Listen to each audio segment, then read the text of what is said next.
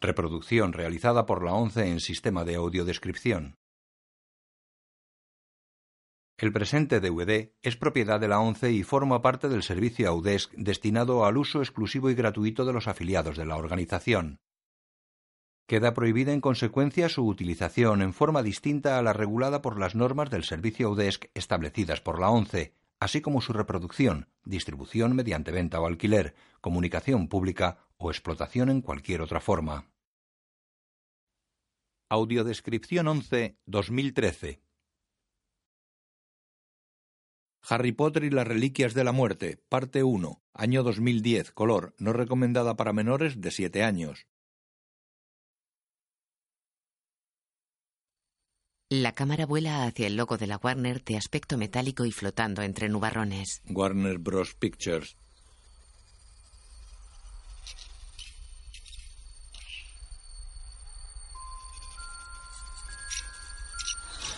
El óxido corroe parte del logo.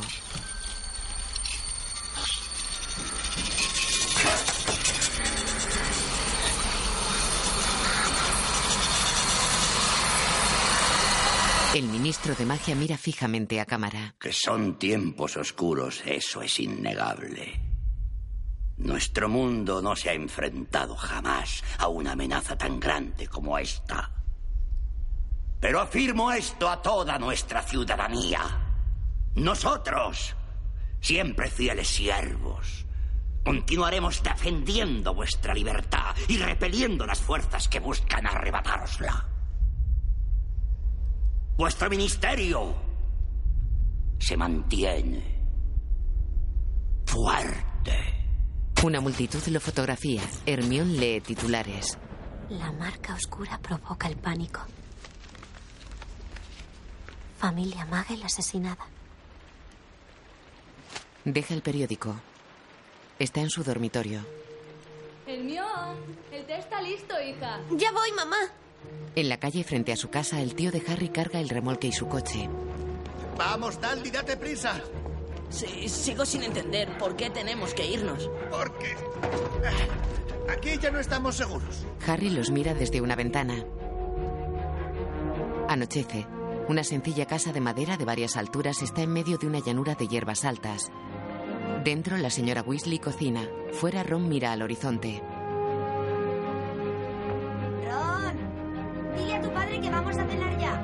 Ron sigue mirando al horizonte. En casa de Hermión, sus padres miran la tele. ¿Eso es Australia? Mm, parece precioso, ¿verdad? Están sentados en un sofá.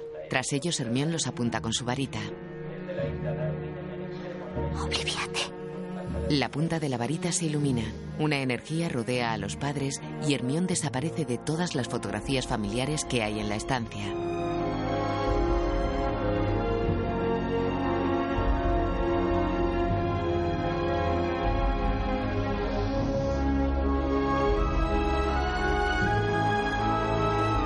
La tía de Harry está sentada dentro de su coche.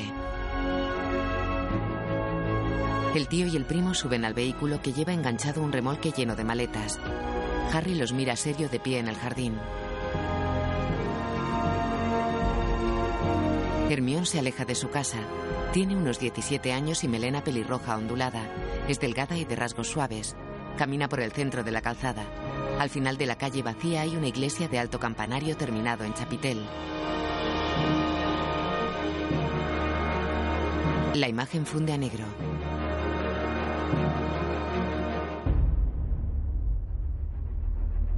La cámara vuela hacia el título de aspecto metálico que flota entre nubarrones. Harry Potter y las Reliquias de la Muerte, parte 1.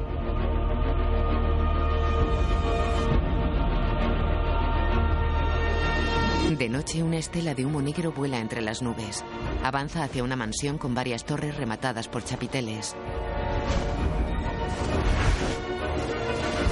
Desciende hacia la avenida principal de la mansión y se transforma en Severus Snape. Levanta su varita mientras camina hacia una gran verja.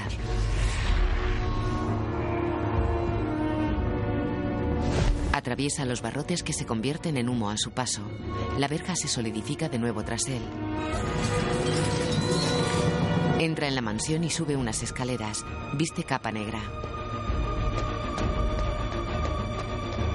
Llega a una estancia en la que Voldemort preside una larga mesa a la que hay sentados 22 mortífagos.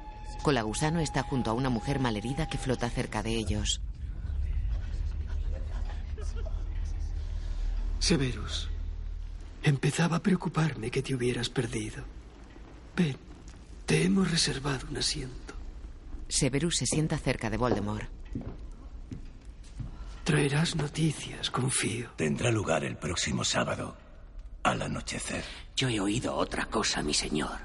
A Dolis el Auror se le escapó que Potter no será trasladado hasta el día 30, es decir, la noche antes de que cumpla 17. Eso es una pista falsa. La oficina de autores ya no juega ningún papel en la protección de Harry Potter. Sus más allegados creen que nos hemos infiltrado en el ministerio. Y con razón, ¿nos parece? ¿Qué dices tú, Payus? Hay una gran serpiente en el suelo junto a Payus. Se oyen tantas cosas, mi señor. Si la verdad está entre ellas, no está claro. Hablas como un político. Serás de lo más útil, Payus. Payus esboza una sonrisa. ¿Dónde llevarán al chico? A una casa franca. Muy probablemente la de alguien de la Orden.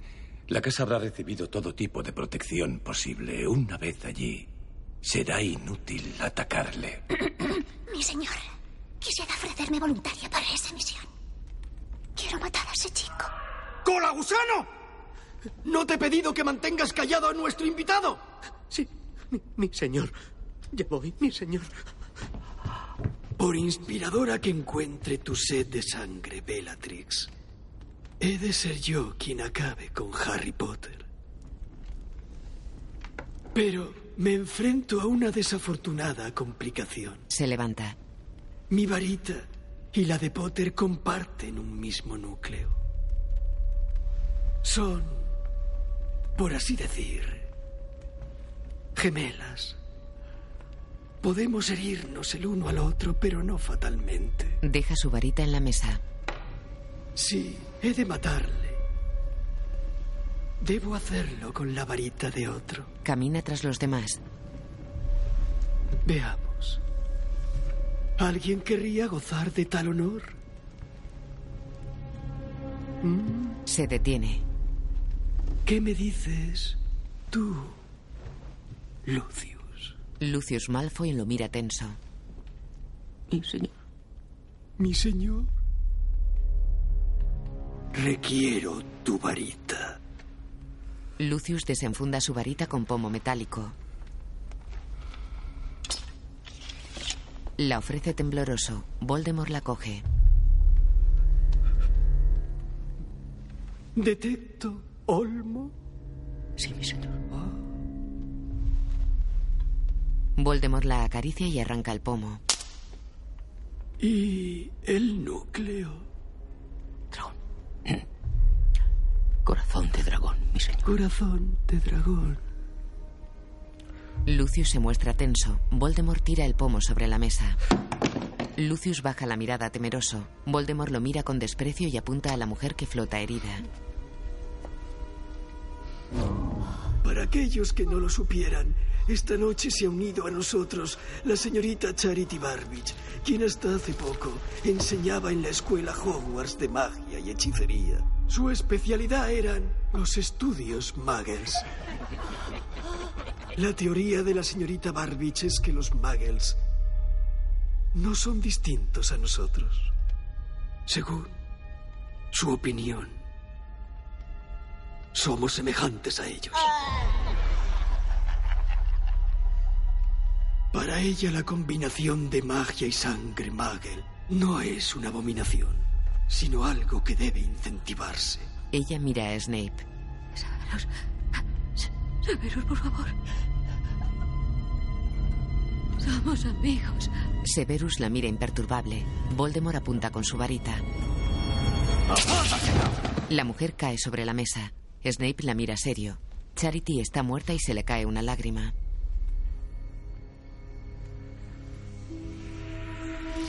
Nagini, Voldemort acaricia a la gran serpiente.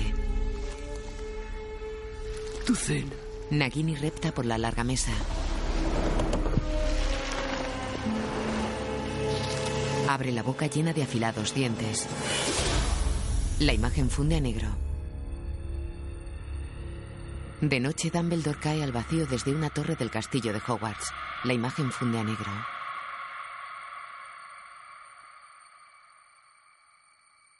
Harry está pensativo y solo a oscuras en su habitación. Mira un fragmento de espejo en el que Dumbledore se refleja tras él.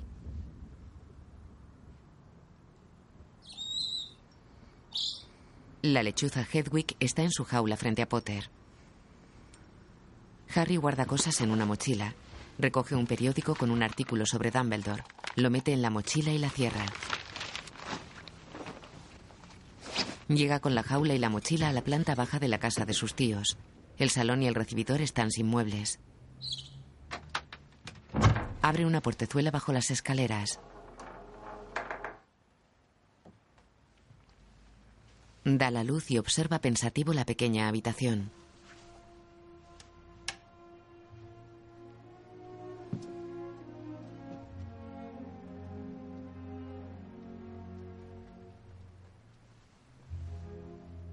Coge un soldado de plomo que hay sobre una repisa y lo mira atento.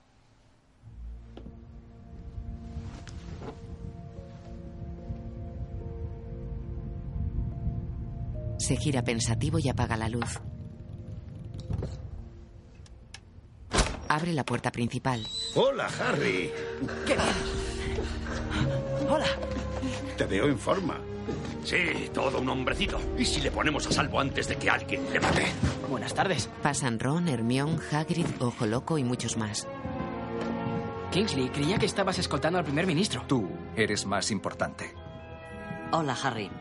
Bill Weasley. Oh, es un placer. Nunca ha estado tan Hola. guapo. Feo del culo. Eh, muy cierto. Oh, se lo debo a un hombre lobo de nombre Greyback. Espero devolverle el favor algún día. A mí me sigues pareciendo guapo, William. Pero recuerda, Flair, que Bill ahora se toma los filetes poco hechos. Mi marido, el gracioso. Por cierto, tenemos noticias. Remus y Está yo. bien, está bien. Ya tendremos tiempo para charlas luego. Ahora hay que salir de aquí. Y pronto. Potter, al ser menor de edad, aún tienes activado el detector. ¿Qué hace el detector? Si estornudas, el ministerio sabrá quién te suena la nariz. Debemos utilizar medios de transporte que el detector no pueda captar. Escobas, cestrals, iremos de dos en dos. Así si alguien nos está esperando fuera, y estoy seguro de que sí, no sabrán que Harry Potter es el auténtico. ¿El auténtico? Ojo Loco saca un frasco. Este brebaje te resultará familiar. No. En absoluto, no. Te dije que no le haría gracia. Si crees que permitiré que arriesguen la vida por mí... Como si fuera la primera vez. No, no, esto es distinto. Tomarse eso y convertirse en mí, no. Oye, a ninguno nos gusta, amigo. Sí, imagina que sale mal y se nos queda esa cara de bobos para siempre. Todos aquí son adultos, Potter.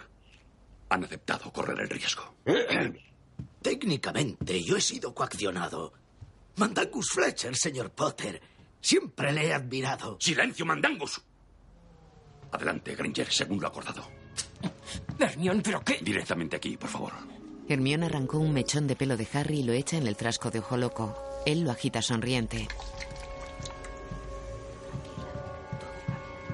Para aquellos que no hayan tomado antes la poción multijugos, una advertencia. Sabe a pis de duende. En eso tienes experiencia, ¿verdad, ojo loco? Era para liberar tensiones. Los gemelos Weasley beben.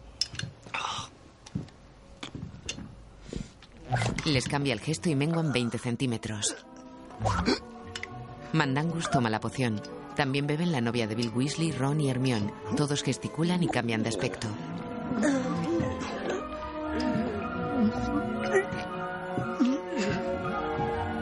Ojo Loco y Potter observan atentos. Los que bebieron se han transformado en Harry. ¡Wow! ¡Somos idénticos! No del todo. Un montón de ropa igual cae al suelo. Todos la cogen. ¿No hay algo menos sortera? A mí no me gusta este color. Pues te aguantas. Tú no eres tú. Calla y quítate la ropa. Está bien, está bien. Tú también tienes que cambiarte, Potter. Bill, no mires, estoy horrible. Sabía que era mentira lo del tatuaje. Harry, No ves tres en un burro. Muy bien, formemos las parejas. Cada Potter tendrá un protector. Mandangus, vienes conmigo. No te quitaré el ojo de encima. Y en cuanto a Harry. ¿Sí? El verdadero. ¿Dónde diablos estás? Aquí.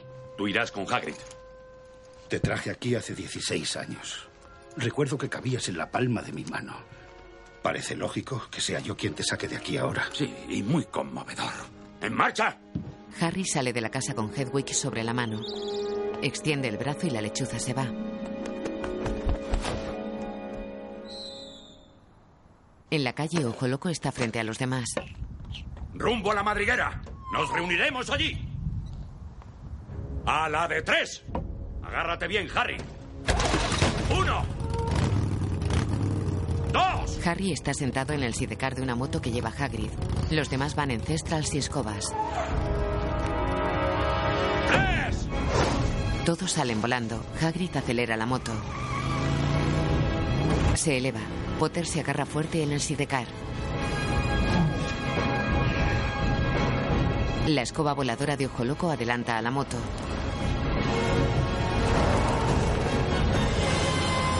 Harry mira tenso mientras vuelan hacia oscuros nubarrones de tormenta. Entre las nubes, los mortífagos atacan a los dobles de Potter. Harry mira impresionado.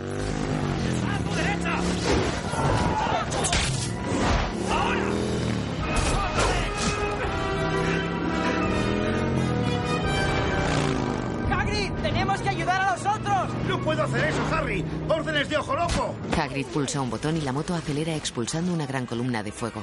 Bajan hasta una autopista. ¡Agárrate! Circulan perseguidos por varios mortífagos. Harry derriba a uno con su varita. Otro vuelca una caravana frente a la moto. Hagrid la esquiva. Pasa a la calzada del sentido contrario y circula esquivando los coches que vienen de frente. Entran en un túnel. ¡Agárrate, Harry! Hagrid conduce la moto por el techo. Harry cuelga del sidecar. Bajan del techo. Un mortífago dispara a Hagrid. Hagrid se desmaya y Harry conduce la moto desde el sidecar. Salen del túnel y vuelan perseguidos por el mortífago. La lechuza de Harry se acerca a ellos y se lanza contra el mortífago. El mortífago la derriba. Harry la mira desolado. El mortífago se detiene. Harry se aleja mirándolo extrañado. Acelera y se retuerce. Avanza a toda velocidad desmayado sobre el manillar. Una gran estela negra vuela tras él. Harry abre los ojos sin moverse. La estela se aproxima. Harry lanza un rayo con su varita y choca contra el que lanza Voldemort que vuela cerca de la moto.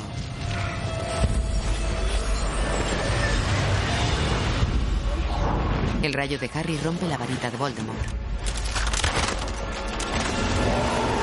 Se produce un gran fogonazo. Harry acelera y Voldemort se queda parado y furioso. En tierra caen varias torres de alta tensión. El chorro de fuego que expulsa la moto se agota. Hagrid despierta. La moto vibra. Atraviesan una barrera invisible. En casa de los Weasley, Molly mira sobresaltada al cielo. La moto desciende y cae sobre unas charcas.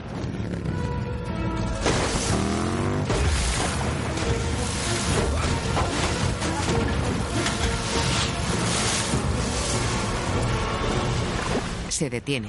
Potter y Hagrid se miran empapados.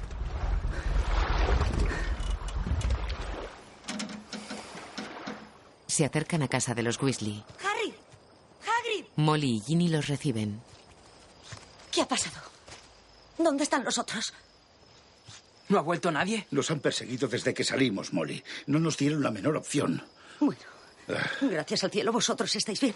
Los mortífagos nos estaban esperando. Ha sido una emboscada. Ron y Toms deberían haber llegado ya. Papá y Fred también. Se produce un fogonazo. ¡Aquí! ¡Rápido! Entremos en la casa. Remus lleva a un doble de Harry ensangrentado. Ay, hijo mío. Dejan al doble herido en un sofá. Remus coge a Potter de la pechera. ¡Lupin! ¿Qué haces? Remus apunta a Harry con su varita. ¿Qué? Criatura, había en el rincón la primera vez que Harry Potter vino a verme a mi despacho en ¡Te has Hogwarts. vuelto loco! ¡qué criatura! ¡Un Grindelow! Remus se aparta y baja su varita. Nos han traicionado. Voldemort sabía que te íbamos a trasladar esta noche. Tenía que asegurarme de que no eres un impostor. Harry asiente. Salen de la casa. Fuera están Kingsley y Hermione. ¡Esperad! Remus y Kingsley se apuntan con las varitas. Las últimas palabras que nos dijo Albus Dumbledore a los dos. Harry es nuestra única esperanza. Confiad en él. Kingsley baja su varita y mira a Harry. ¿Qué te ha delatado? Hedwig, creo. Intentaba protegerme. Bill Weasley y su novia llegan montados en un cestral. Ninfadora llega con un doble de Harry. Hermione corre a abrazarse al doble que se transforma en Ron. Hola. Gracias. Se lo merece. Ha sido un valiente. No estaría aquí sin él. ¿En serio? Siempre ese tono de sorpresa. Harry se abraza a ellos. Aparecen Arthur y Fred Weasley. ¿Somos los últimos? ¿Dónde está George? Fred corre hacia la casa. Dentro, Molly atiende a George. El joven está tumbado en el sofá con la oreja y el cuello ensangrentados. Entran todos y Fred se pone de rodillas junto a su hermano.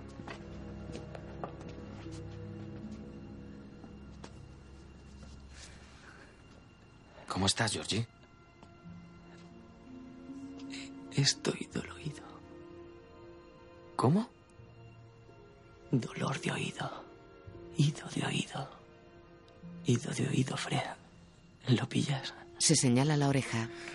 Con la cantidad de gracias que hay en el mundo, y se te ocurre esa tontería doloído. Es penoso.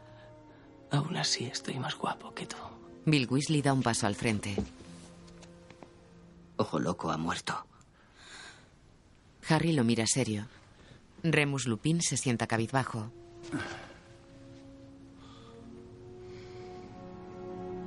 Mandangus miró una vez a Voldemort y se desapareció. Todos quedan serios y pensativos.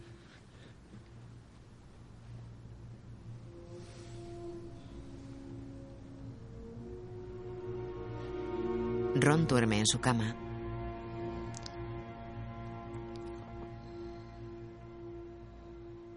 Harry duerme cerca. Se suceden imágenes y voces en off. ¡Rumbo a la madriguera! Esto es más grave de lo que imaginaba. Siete. Siete. Siete. Horcrux. Podrían estar ocultos en cualquier lugar. Reventar el alma en siete ¿Y si se destruyen todos los Horrocruxes? Se destruiría Voldemort.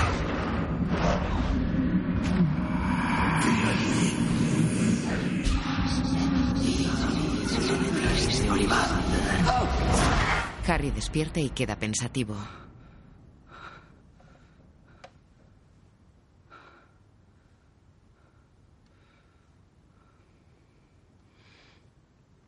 Coge su varita. Cierra despacio la puerta de la casa de los Weasley y se aleja por el campo cargado con su mochila.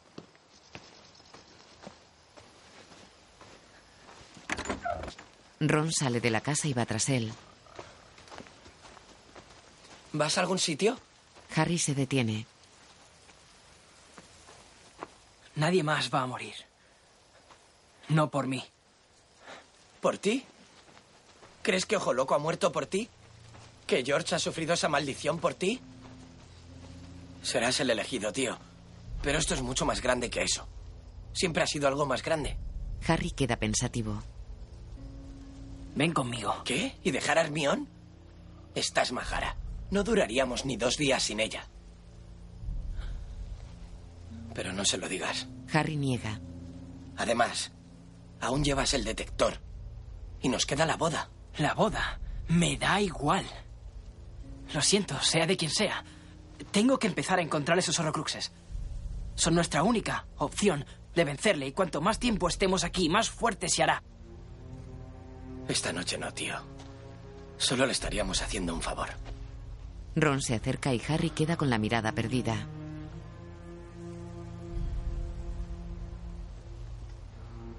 Se quita la mochila y Ron la coge.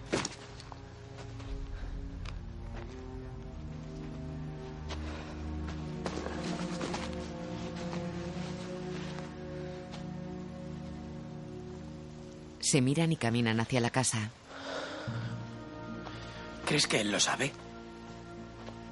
Porque son pedazos de su alma. Esos horrocruxes son partes de él. Cuando Dumbledore destruyó el anillo y tú destruiste el diario de Tom Riddle, él debió sentir algo. Para destruir los demás horrocruxes tenemos que encontrarlos. Pero ¿dónde están? ¿Por dónde empezamos? Entran en la casa. De día Harry camina por la cocina.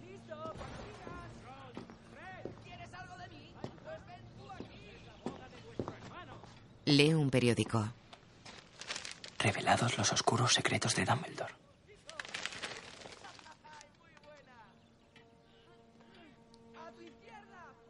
Rita Skeeter publica un nuevo libro. En la foto animada del diario, Dumbledore cierra una puerta doble.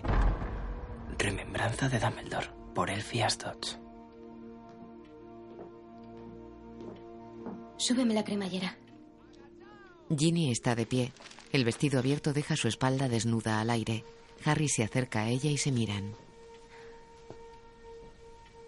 Le sube la cremallera. Suena absurdo, ¿verdad? Una boda. Con todo lo que está pasando. Mayor razón para celebrarla. Con todo lo que está pasando. Ella se vuelve y se besan en los labios. George Weasley entra a hurtadillas cepillándose los dientes. Tiene la cabeza vendada. Coge una taza y los mira con el cepillo metido en la oreja. Ginny repara en él. Buenas. Lo miran sorprendidos y Ginny se va.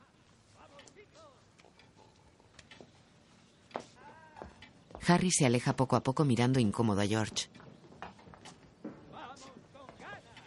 Fuera. ¡Todos juntos ahora! Una, dos, tres. Arthur, Fred, Ron, Bill y Hagrid elevan y despliegan con sus varitas una gran carpa cerca de la casa.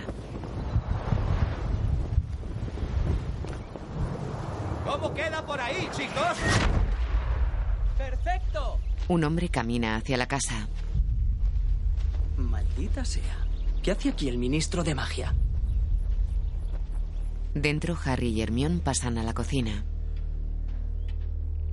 ¿A qué se debe el placer, ministro? Creo que ambos sabemos la respuesta a esa pregunta, señor Potter. El ministro deja una bolsa de piel sobre una mesa. Ron, Hermione y Harry están sentados frente a él. ¿Y eso es? El ministro saca de su cartera un documento que se despliega solo flotando ante él. He aquí la última voluntad y testamento de Albus Percival Wulfric Brian Dumbledore. Primero, a Ronald Bilius Weasley lego mi desiluminador, un artilugio de mi propia invención, con la esperanza de que cuando todo parezca oscuro, le aporte luz. Da a Ron un pequeño objeto cilíndrico y con tapas. ¿Dumbledore me ha dejado esto? Sí. ¡Qué pasada! ¿Cómo funciona? Ron lo abre y las luces de dos lámparas vuelan hasta el objeto. Lo abre y las luces regresan a las lámparas. Alucinante. A Hermione Jean Granger lego mi ejemplar de los cuentos de Videl el Bardo con la esperanza de que lo encuentre entretenido e instructivo. Mamá me leía esos cuentos. El mago y el cazo saltarín, Babity y Rabbit y su cepa carcajeante. Ron los mira extrañado. Venga ya. Babity el conejito. ¿No? Harry niega. A Harry James Potter le lego la snitch que atrapó en su primer partido de Quidditch en recuerdo de las recompensas que se obtienen mediante la perseverancia. y la destreza. Le entrega una snitch dorada. Harry la coge prudente. Hermione mira expectante.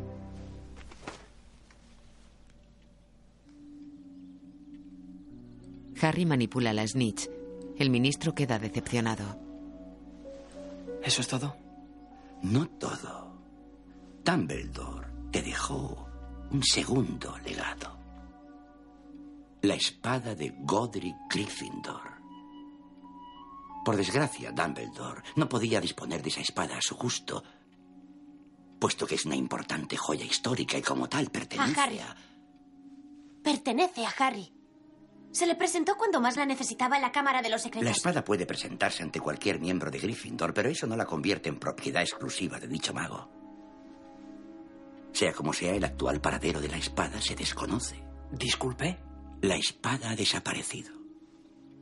No sé lo que se traerá entre manos, señor Potter, pero no puede librar esta batalla usted solo. Él es demasiado fuerte. Mira serio a los jóvenes. De noche, junto a la casa de los Weasley, la gran carpa está llena de invitados.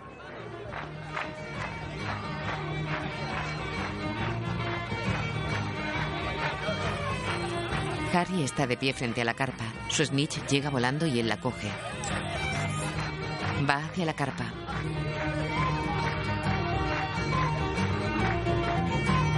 Dentro, Bill Weasley y su mujer Flair bailan ante los demás.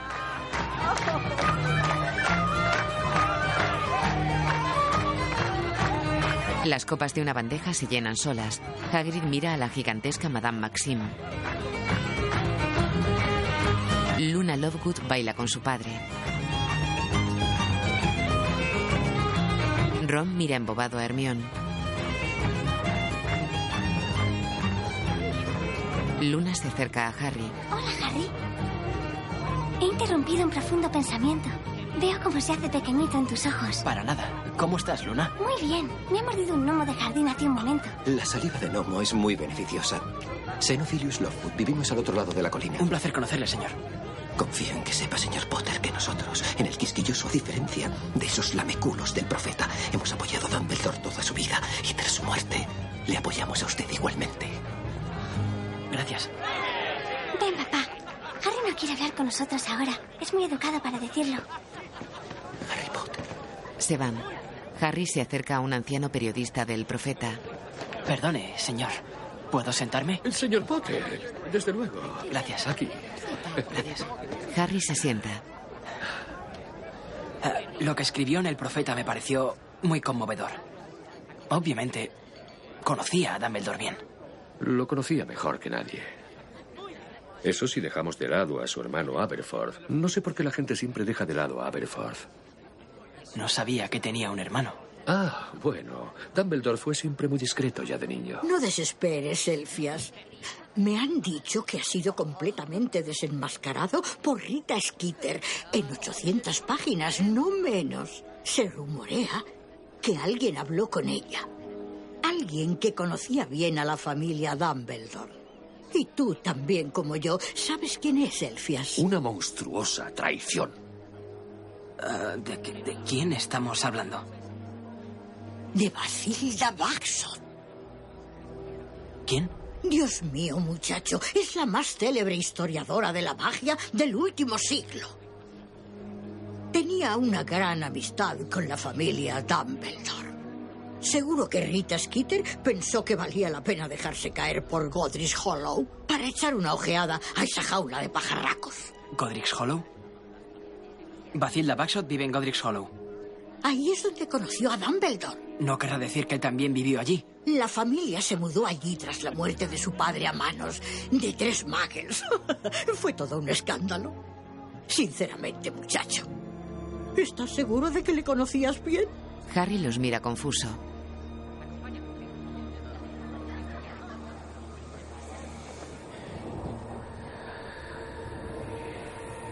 Harry se levanta con la mirada perdida.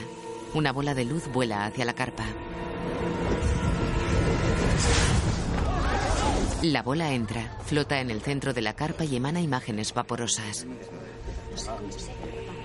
El ministerio ha caído. El ministro de magia ha muerto. Todos miran expectantes. Ya viene. Ya viene. Los presentes se van. Encantado de verle, señor Potter. Varios mortífagos atraviesan la carpa y atacan con sus varitas.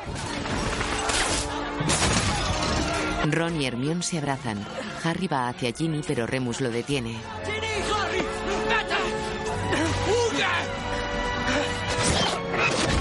Harry, Ron y Hermione aparecen en Londres ante un autobús que casi los atropella. Caminan por calles atestadas de gente. Hola, guapa, ¿una visita guiada? ¿Dónde estamos? En Salisbury Avenue. Venía al teatro por esta zona con mis padres. No sé por qué se me ha ocurrido de repente. Venga. ¿Qué tal Caminan por un solitario callejón. Tenemos que cambiarnos. Hermione saca ropa de su pequeño bolso. ¿Cómo demonios? Hechizo de extensión indetectable. Eres asombrosa, tía. Siempre el tono de sorpresa. Mira dentro del bolso. Serán los libros. Se miran extrañados. Luego están solos sentados en una cafetería. ¿Qué habrá pasado con la gente de la boda? ¿Deberíamos volver? Venían a por ti, tío. Pondríamos en peligro a todos si volviéramos. La camarera se acerca. Eso es cierto. ¿Café? Un capuchino, por favor. ¿Y tú? Co- como ella. Lo mismo. La camarera se va con unos auriculares puestos. ¿Dónde vamos ahora? ¿Al caldero chorreante? Eso es peligroso. Si Voldemort se ha hecho con el ministerio, ninguno de los viejos lugares será seguro. Los asistentes a la boda se habrán refugiado en otros sitios. La mochila con todas mis cosas me la he dejado en la madriguera. Entran dos hombres y se acercan a la barra. Estás de broma. He, he empaquetado lo esencial. Por si acaso. Por cierto, estos vaqueros son una birria. Harry mira a los hombres. Los hombres atacan. Luchan con las varitas. La camarera tiene los auriculares puestos en la cocina. Los jóvenes se agazapan tras las mesas. Ron y Hermione atacan. Un hombre dispara a Hermione. Ella lo derriba. La camarera sale de la cocina. ¡Corre! ¡Vete! La camarera se va y los chicos miran atentos. Cierra la puerta y apaga las luces. Ron usa el desiluminador. Hermione hace bajar las persianas. Los dos agresores están inmóviles en el suelo. Este se llamaba Raúl. Estaba en la torre cuando Snape mató a Dumbledore. Y este Dolohoff. Le reconozco por los carteles de Se Busca. ¿Qué hacemos contigo ahora, eh? Tú nos habrías matado. Si los matamos, sabrán que hemos estado aquí. Ron, Supón que él mató a Ojo Loco. ¿Cómo te sentirías? Es mejor que borremos sus recuerdos. Tú mandas. Hermión, Le acaricia una pequeña herida en la mejilla. tú eres la mejor con los conjuros. Hermione se acerca a Dolohov y le apunta con su varita.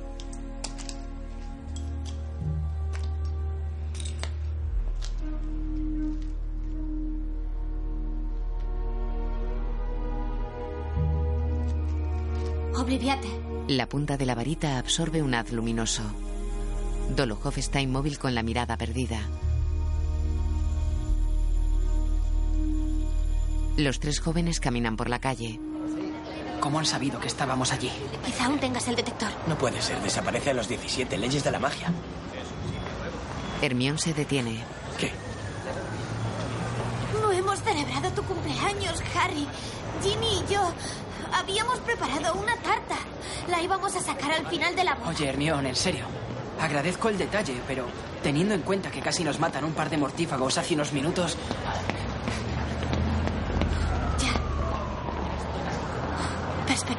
Hay que dejar las calles, buscar un lugar seguro. La fachada de un edificio de vivienda se ensancha ante los tres jóvenes. Entran en un pasillo largo, estrecho y oscuro. Las luces se encienden y del suelo se eleva polvo que forma un remolino. El remolino se convierte en un espectro que va hacia ellos.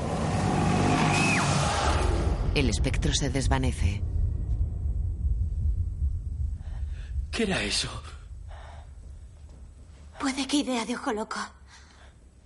Por si Snape estaba husmeando. Miran tensos al frente. Hermión se adelanta y levanta su varita. Omenon Rebelio. Observan atentos el pasillo vacío. Estamos solos. La imagen funde a negro. Voldemort encara al señor Ollivander. No, creí entender que con otra has mentido. No tiene sentido. No, no. Pensé que una varita diferente funcionaría, lo juro. Pensaré en otra solución. De día, Harry despierta pensativo. Ron y Hermión duermen cerca el uno del otro. Ella en un sofá, él sobre una alfombra. Harry se levanta de un sofá junto a ellos. Están en la casa de los Black. Harry sube unas escaleras a oscuras iluminando con su varita.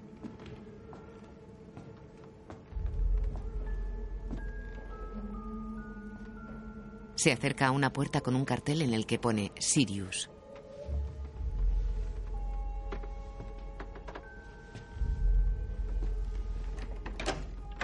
Abre y observa la habitación desde el umbral. Dentro tira de un hilo y mueve unos pequeños esqueletos colgantes de dragón que oscilan como si volaran.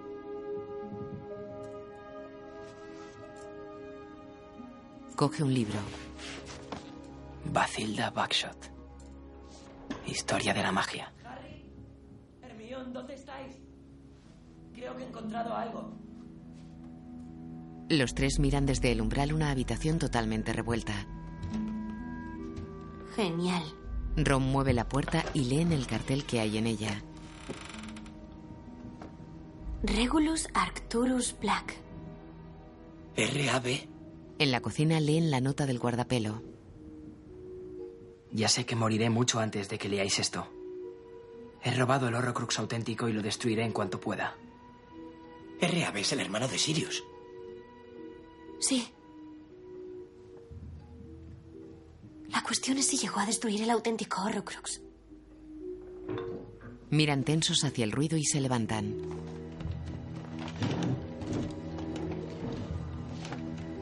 Harry se acerca a un armario.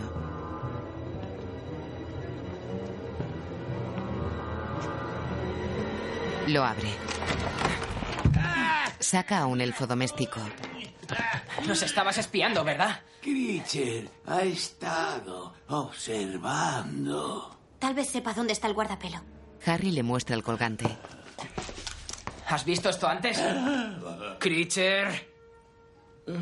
Es el guardapelo del amo Regulus. Pero había dos, ¿no? ¿Dónde está el otro? Creature no sabe dónde está el otro guardapelo. Ya, pero ¿lo has visto alguna vez? ¿Ha estado en esta casa? ¡Puerca sangre sucia! ¡Los mortífagos están en camino y al traidor a la sangre Weasley! Responde. Sí. Estuvo aquí, en esta casa. Un objeto diabólico. ¿Por qué dices eso? Antes de morir, el amo Regulus ordenó a Creature destruirlo. Pero por mucho que Creature lo intentó, no lo consiguió. Bien, ¿dónde está ahora? ¿Se lo llevó alguien? Vino por la noche. Se llevó muchas cosas, incluido el guardapelo. ¿Quién? ¿Quién fue, Creature? Mandangus. Mandangus Fletcher. Búscale. Creature desaparece. El expreso de Hogwarts cruza un amplio valle. Neville y Ginny viajan en un compartimento. Dos estelas negras se acercan al tren. Parado en la vía, un mortífago detiene el tren. Camina junto a otro por un vagón. Mi padre se enterará de esto. Los mortífagos pasan de largo ante el joven que se encaró con ellos. Neville se levanta. Eh, inútiles. No está aquí. En el Ministerio de Magia, docenas de periódicos vuelan y se apilan en un banco de madera. Las portadas rezan. Harry Potter, el indeseable número uno. Payus está frente a una multitud. Como nuevo ministro de magia, prometo devolver a este templo de tolerancia su pasada gloria. Por tanto, a partir de hoy, cada empleado se someterá voluntariamente a evaluación. Considerad que no tenéis nada que temer si no tenéis nada que ocultar. Unos matones llevan a un hombre con heridas en la cara. En la calle Mandangus trapichea con un individuo y se fija en los matones del ministerio que se acercan.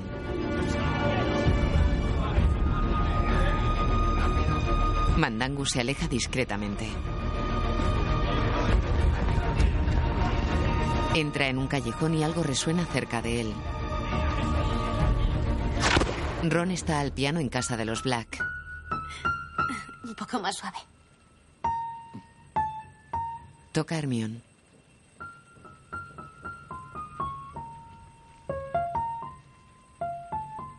Sigue Ron. Harry está sentado mirando su snitch volar frente a él. Hermione se acerca y Harry coge la snitch. Tiene memoria táctil. La snitch guarda sus alas. Cuando Scringer te lo dio, pensé que se abriría cuando lo tocaras. Que Dumbledore habría escondido algo dentro. Harry mira pensativo. Se vuelven hacia el ruido y corren a la cocina. Critcher y Dobby retienen a Mandangus. Harry Potter, ¿cuánto tiempo? ¡Soltadme! Critcher y Mandangus caen al suelo. Como ha solicitado, Critcher vuelve con el ladrón. ¡Expelliarmus! Angus Fletcher. ¿Qué juego es este? Enviar a dos elfos domésticos en mi busca. Dobby solo intenta ayudar. Dobby vio a Critcher en el callejón diagonal y a Dobby le pareció curioso. Y luego Dobby oyó a Critcher mencionar el nombre de Harry Potter. Y luego Dobby vio a Critcher hablando con el ladrón. No soy un ladrón. Enano de... Tonto. Soy proveedor de objetos raros y asombrosos. Eres un ladrón, todo el mundo lo sabe. Maestro Weasley, qué alegría verle otra Molan vez. las tapas. Se caen unos periódicos. Escuchad, me entró pánico esa noche, ¿vale? ¿Acaso fue culpa mía que Ojo Loco cayera de su escoba? Di la verdad. Cuando pusiste esta casa patas arriba, no lo niegues. Encontraste un guardapelo. ¿Por qué? ¿Era valioso? ¿Aún lo conservas? Nah, seguro que lo ha vendido por una miseria. Casi regalado. Estaba yo vendiendo mi mercancía cuando un auxiliar del ministerio se me acercó requiriéndome la licencia. Con intención de encerrarme. Y lo habría hecho de no haberse encaprichado de ese guardapelo. ¿Quién era? ¿La bruja, la conoces? No. Mandangus mira los periódicos caídos y coge uno. Pero si es ella. Mirad. Con su lazo y todo. Los chicos se miran pensativos. En portada aparece Dolores Umbridge. De día, Ron vigila desde una esquina en una calle de Londres. Mira a Potter que se oculta en la puerta de un garaje. Ron va hacia el garaje y Harry desmaya con su varita a una mujer que pasa. Ron y Harry meten a la mujer en el garaje.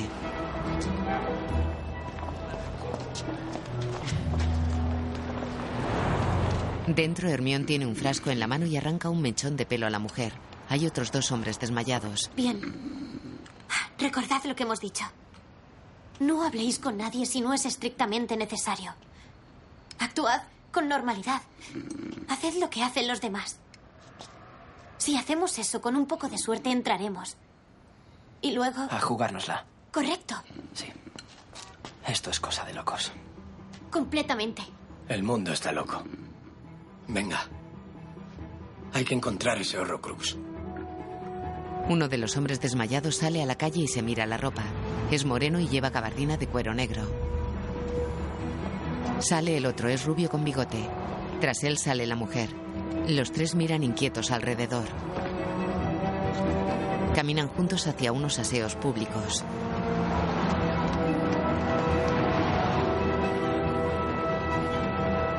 El moreno y el rubio entran en el de caballeros y miran extrañados. Está lleno de hombres que guardan cola frente a las cabinas de los retretes. El rubio entra en una cabina a la vez que otros hombres lo hacen en las demás. El moreno pasa a una cabina y la observa extrañado.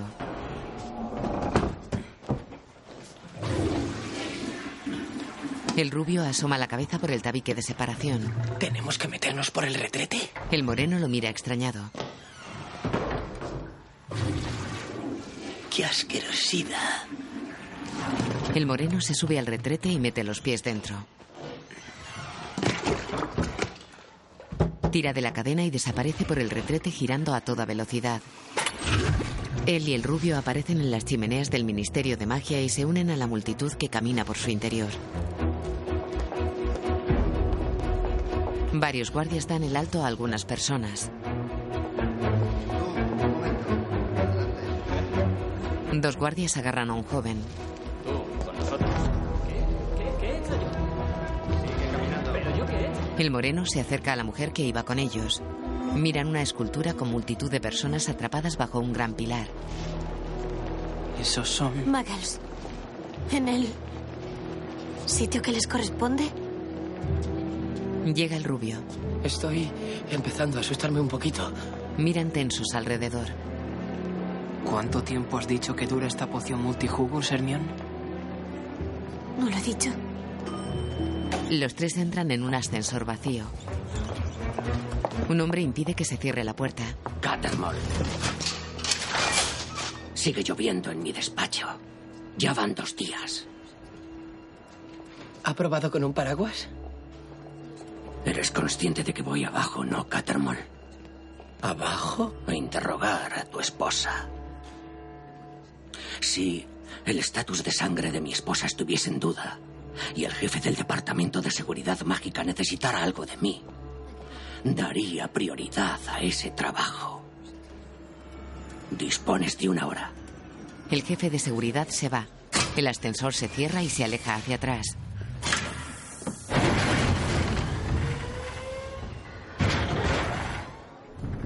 Oh, Dios mío, ¿qué voy a hacer? Mi esposa está abajo sola. Ron, tú no tienes esposa. Ah, vale. Segunda planta. ¿Cómo consigo que pare de llover? Intenta con finita incantatem. Departamento de Seguridad Mágica. Es tu planta, Ron. El rubio sale nervioso del ascensor. Finita incantaten. Vale. ¿Y si no funciona? El ascensor se cierra y se aleja. Dos hombres pasan frente a Ron. En el ascensor. Ministerio de Magia y personal de apoyo. Propongo que si no localizamos a Ambridge en una hora, busquemos a Ron y volvamos otro día. ¿De acuerdo? Sí. Ambridge está frente al ascensor. ¡Oh, Mafalda! Te envié a través, ¿verdad? Bien. Bajemos directamente. Monta con ellos. Albert, ¿no te ibas? Albert sale despacio y el ascensor se cierra. Lo mira alejarse. Queda pensativo. Camina por un pasillo.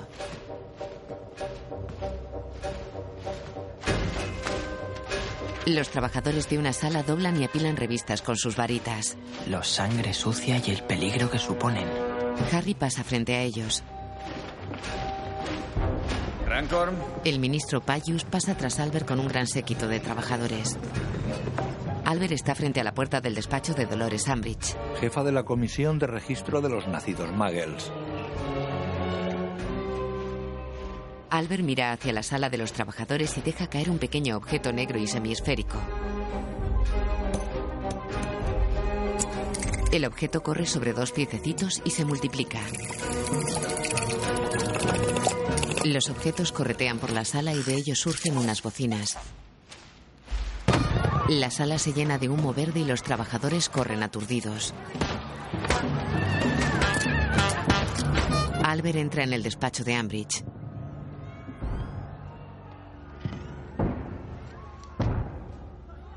Observa atento y levanta su varita. Accio guardapelo. El despacho permanece igual. Albert pasa y busca con la mirada. Repara en cuatro zapatos de mujer. Se acerca al escritorio y abre un cajón.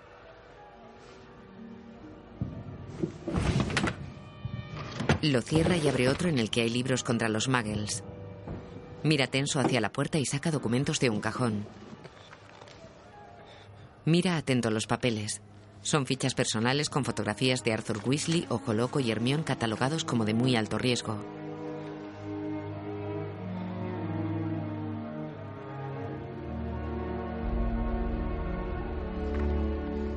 Mira las fichas con la fotografía tachada de Sirius Black y Albus Dumbledore. Albert gimotea y guarda los documentos. Volvamos a nuestro trabajo, por favor. Calma. Albert sale del despacho frente a la sala de trabajo. El que puso orden lo mira extrañado. Rancom. Albert se marcha despacio. Está en el ascensor y entra el rubio empapado. Buenas. Ron, soy yo. Harry. Caray, no me acordaba de tu aspecto. ¿Dónde está Hermione? Ha bajado a los tribunales con Ambridge. Ambridge preside el tribunal. En un pasillo, Albert y el rubio se cruzan con dos guardias llevando a un hombre. ¿Qué frío hace aquí? Ha habido un error. Soy mestizo. Mi padre, mi padre era mago. William Alderton. Trabajó aquí 30 años. Tal vez le conozcan. Siempre llevaba la chaqueta al revés. No, esto es un error. Oigan, soy mestizo, ¿entienden? Hay que rectificar. Soy de sangre mestiza. Harry y Ron en los cuerpos de Albert y el rubio se acercan al tribunal.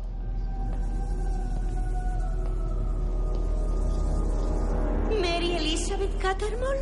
Sí. 27 de Chiselhurst Garden, Griptolin Ifsham. Sí. Está aquí. Madre de Macy, Ellie y Alfred. Esposa de Reginald. Ambridge lleva colgado el guardapelo. Reg. La acusada se fija en el rubio. Albert lo agarra y lo lleva junto a ella.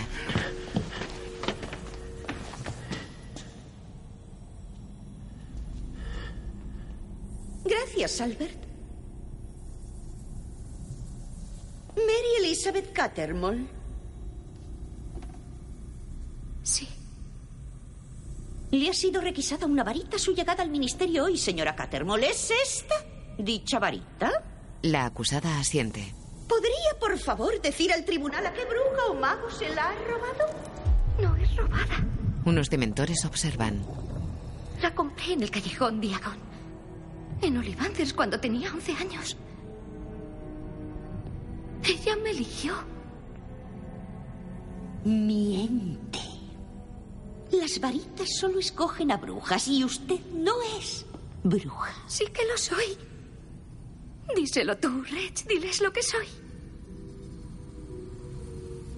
Reg, diles lo que soy. Albert mira fijamente el colgante de Ambridge y saca su varita.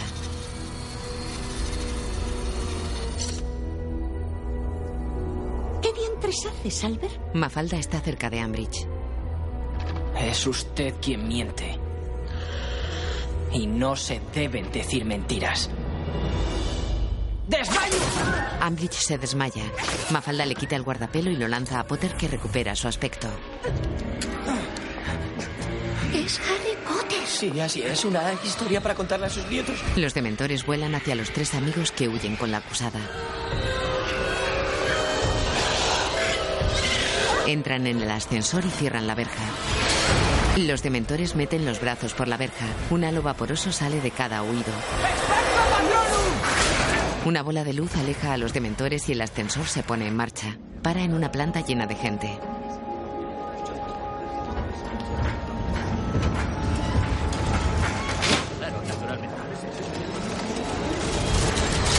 Los jóvenes y la acusada caminan entre la gente.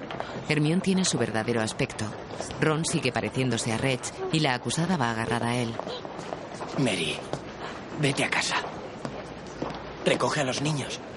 Nos veremos allí. Tenemos que salir del país, ¿entiendes? Mary, haz lo que te digo. Mary lo besa en los labios, mientras Reg se transforma en Ron. Hermión observa molesta. Mary lo mira atónita. Reg se acerca en ropa interior.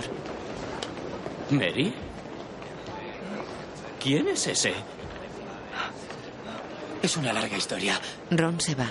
Encantado de conocerla. Es Harry Potter. Es Harry. Es Harry Potter. Ahí está. es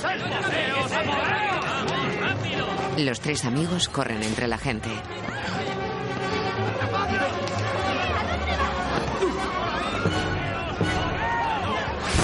El jefe de seguridad mágica les dispara con su varita. Harry hace saltar periódicos y folletos que se arremolinan y detienen a los guardias. El jefe de seguridad aparta los papeles que lo rodean. Los chicos corren hacia las chimeneas mientras el jefe les dispara. Ron desarma al jefe de seguridad. Algunas chimeneas se cierran.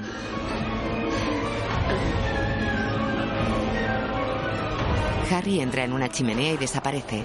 Hermión, Ron y el jefe pasan tras él. Los tres se funden en un torbellino que viaja a toda velocidad.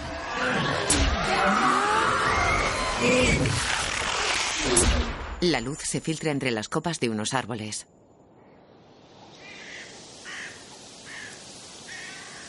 Harry está tendido en el suelo de un bosque.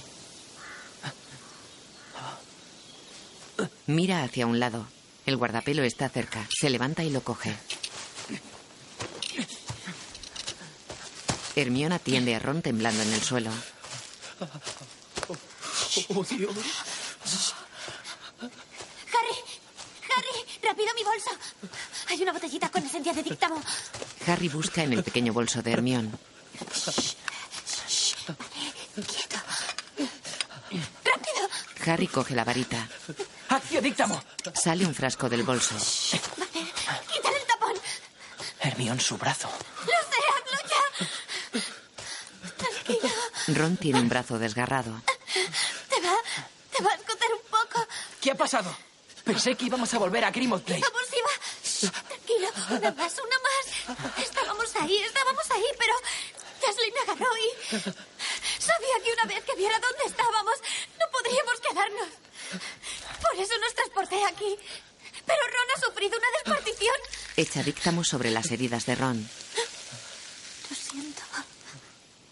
Lo mira apesadumbrada. Hermión deja el frasquito de díctamo. Se levanta y se aleja unos metros. Tiene las manos ensangrentadas y lleva su varita. Protego totalum. Mueve la varita. Salvio exia. ¿Qué haces? Encantamientos protectores. No me apetece recibir otra visita como la de Shasbury Avenue. ¿Y a ti? Empieza a montar la tienda. ¿Tienda? Protego total. ¿De dónde saco una tienda? Repelo mageltum. Mufilato. Harry mira al bolso de Hermión. De noche, una pequeña tienda de campaña está en medio del bosque. La imagen funde a negro. Tú primero. De día, Harry apunta con su varita al guardapelo. Se produce un fogonazo sobre el guardapelo. Los tres amigos buscan con la mirada. El colgante está intacto unos metros más allá. Hermión apunta su varita. Incendio. Brota fuego sobre el guardapelo. Las llamas se consumen sin alterarlo. ¡Expulso! El colgante salta y cae cerca. Harry va hacia él y le apunta. ¡Difindo! Vuelve a saltar. ¡Reduco! Salta de nuevo y Harry le dispara varias veces. Brota fuego sobre el guardapelo y se consume dejándolo intacto. Ron está pálido con el brazo en cabestrillo y mira inexpresivo. Harry coge el colgante y se lo pone. ¿Qué estás haciendo? Guardarlo en un lugar seguro hasta que sepamos cómo destruirlo. Qué raro, tío.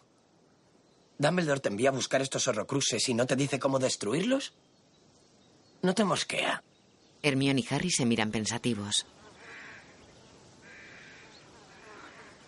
Potter se va. Luego está sentado junto a la tienda de campaña mirando su fragmento de espejo.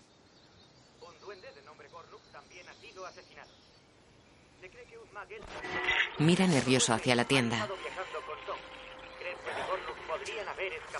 Hermione está sola a varios metros de la tienda. Harry agarra el guardapelo que lleva al cuello. Luego se intercalan imágenes suyas y de Voldemort. Tú conoces el conjuro, Harry. Harry tiembla. Voldemort está ante un anciano.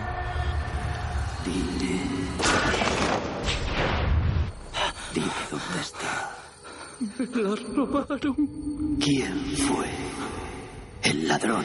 Un joven tiene una varita. Un chico. Se la llevó.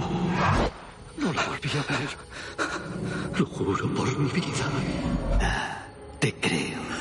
Voldemort mira fijamente al anciano. ¡Avada Kedavra! Voldemort le lanza una potente luz con su varita. Harry está tembloroso junto a la tienda de campaña. Hermione se acerca despacio. Pensé que había parado. No puedes permitirle entrar, Harry. Quien vosotros sabéis ha encontrado a Gregorovich.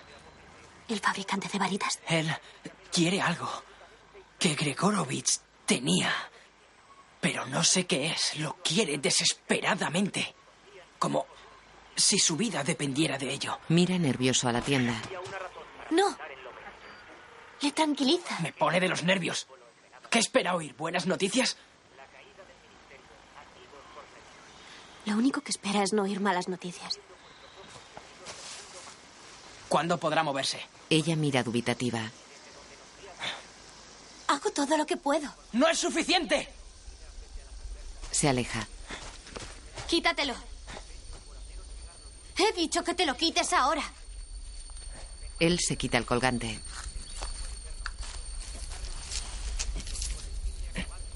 Se lo da a Hermión. ¿Mejor? Mucho. Ella mira el guardapelo. Lo llevaremos por turnos. Se va. Harry baja la mirada. De noche, Hermión está sola fuera de la tienda, sentada junto a una fogata.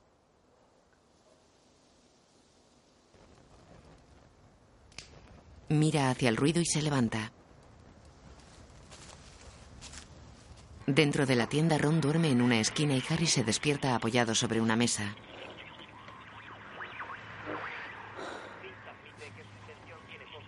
Coge la radio. Severus Snape, el recién nombrado director de Hogwarts, ha decretado todos los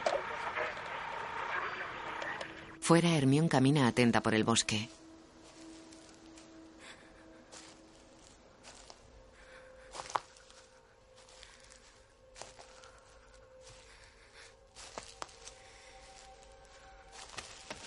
Mira hacia el ruido. El bosque está en calma. En la tienda, Harry sigue las huellas de Snape en el mapa del merodeador. se parece ya a la escuela que liderara Dumbledore. El currículo de Snape es estricto, conforme a los deseos del señor tenebroso, y las infracciones son castigadas con dureza por dos mortífagos del personal. Fuera, Hermión mira hacia los ruidos. Tres hombres pasan junto a ella sin mirarla. El primero lleva un cuerpo en brazos y el segundo carga otro al hombro. Hermión observa inmóvil. El tercero se detiene. ¿Qué es eso? Camina hacia Hermión.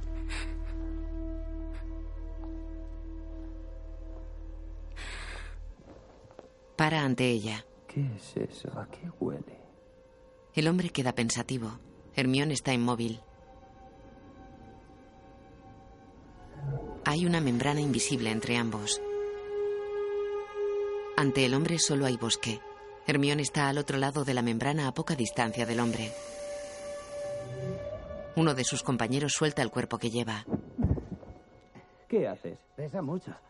Oh, perdona, ¿quieres que lo lleve yo? Sí, gracias. No sea ridículo, carga con él. El hombre se aleja de Hermión.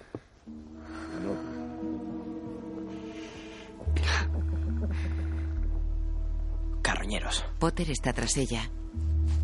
Tus encantamientos funcionan. Miran a los hombres. Lo ha olido. Mi perfume. Caminan hacia la tienda. Te lo dije. Ron no está tan fuerte como para aparecerse. Entonces, iremos a pie. Y la próxima vez, Hermión, aunque me encanta tu perfume, no lo uses. Ron los ha escuchado. La radio suena en off mientras los tres chicos viajan a pie.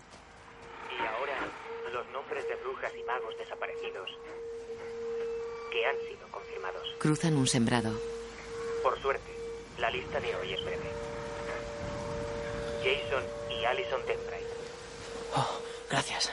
Hermión da agua a Harry y Ron los mira serio. Joe Laurie. Unas estelas negras cruzan el cielo mientras los jóvenes se ocultan en un cobertizo. Harry y Browin Tree. Rob y Ellie Dawson.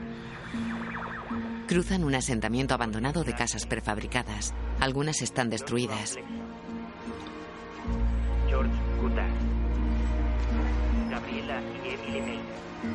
Llegan a un enorme puente junto al mar. Luego Ron y Hermión están sentados bajo él. No sabe qué hacer, ¿verdad? Ninguno lo sabemos.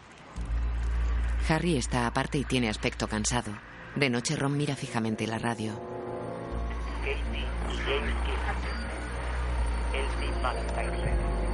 De día están acampados al borde de un lago en medio de un solitario paisaje.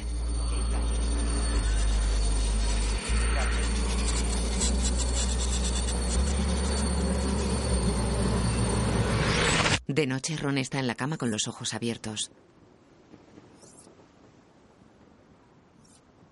Hermión corta el pelo a Harry y se queda pensativa. Dios mío. Se aparta. ¿Qué? Te lo diré en un momento. Mira un libro. Mejor dímelo ahora. La espada de Gryffindor. Fue forjada por duendes. Brillante. No, no lo entiendes. Ni la suciedad ni el óxido hacen efecto a la hoja. Solo acepta aquello que la fortalece. Muestra el libro. Ah, ya.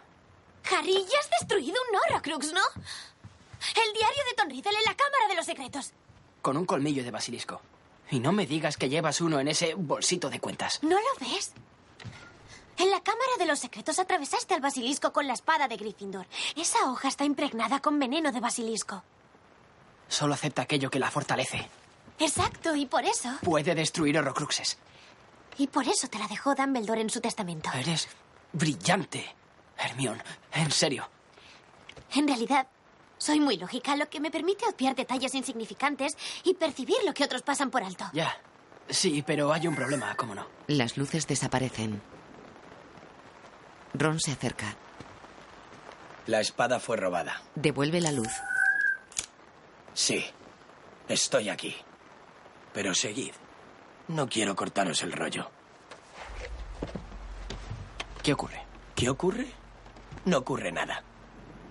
Según tú, claro. Oye, si tienes algo que decir, adelante. Suéltalo. Vale, lo soltaré.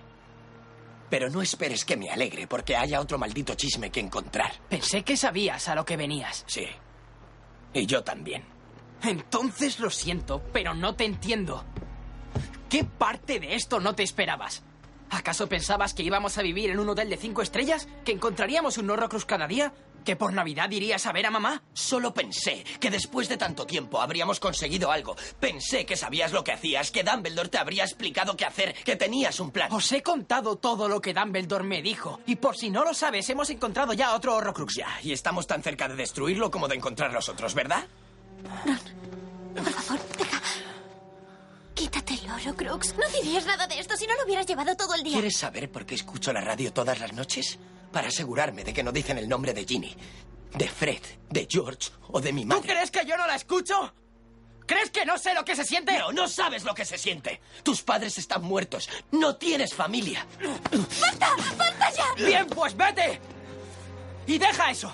Se miran furiosos.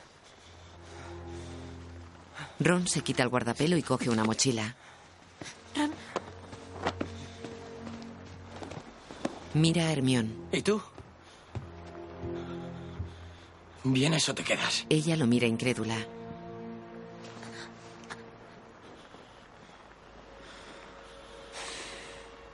Bien. Entiendo. Os vi la otra noche. no hay, no hay nada. Ron sale de la tienda.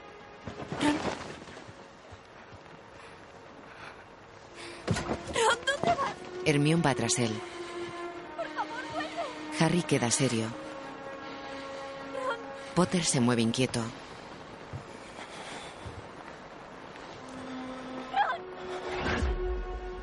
Harry mira a la entrada de la tienda y queda pensativo. De día, Hermión está sola y de pie a orillas del lago. Harry sale de la tienda y la observa de lejos.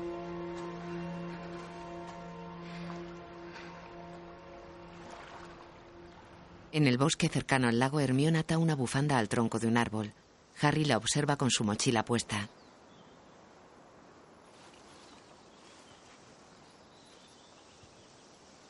Ella se acerca a Harry y miran serios al frente. Él la coge de la mano y desaparecen. Aparecen sobre un farallón rocoso en el campo. Hermión se enjuga las lágrimas y Harry se aleja unos metros.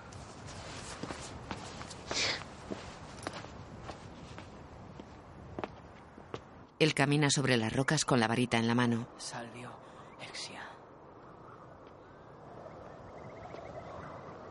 Repelo, Mageltum. Salvio, Exia. Una membrana translúcida envuelve la zona por la que camina. Al anochecer, Harry está de pie mirando al horizonte. La pequeña tienda de campaña está suavemente iluminada desde el interior. Harry camina cerca de ella. Mira hacia la tienda. Camina por su amplio interior, se sienta en una silla y queda con la mirada perdida. Hermione está acurrucada junto a la radio.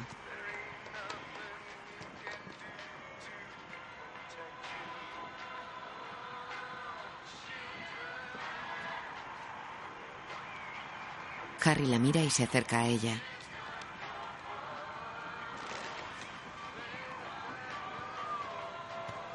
Le ofrece la mano. Ella tiene los ojos humedecidos. Le coge las manos y se levanta.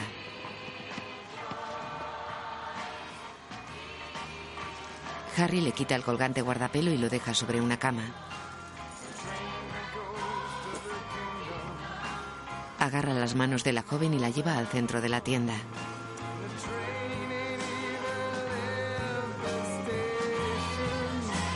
Él baila suavemente moviéndole los brazos. Hermión gesticula desganada.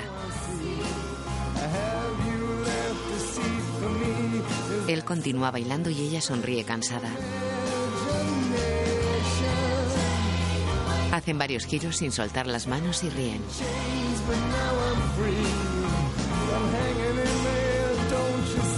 Se balancean bailando agarrados.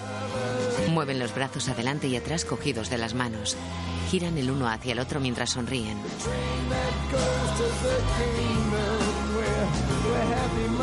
Se abrazan y apoyan la cabeza sobre el hombro del otro. Se balancean suavemente y quedan serios.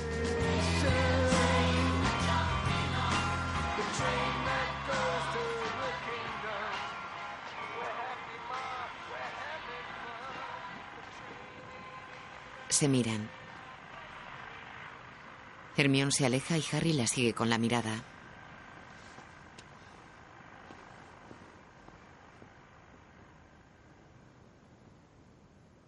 De día el cielo está nublado y Hermión lee sentada sobre las rocas. Harry está en la tienda tumbado mirando su snitch flotar ante él. Harry la coge y la snitch esconde las alas. Se lleva la pequeña esfera dorada a los labios.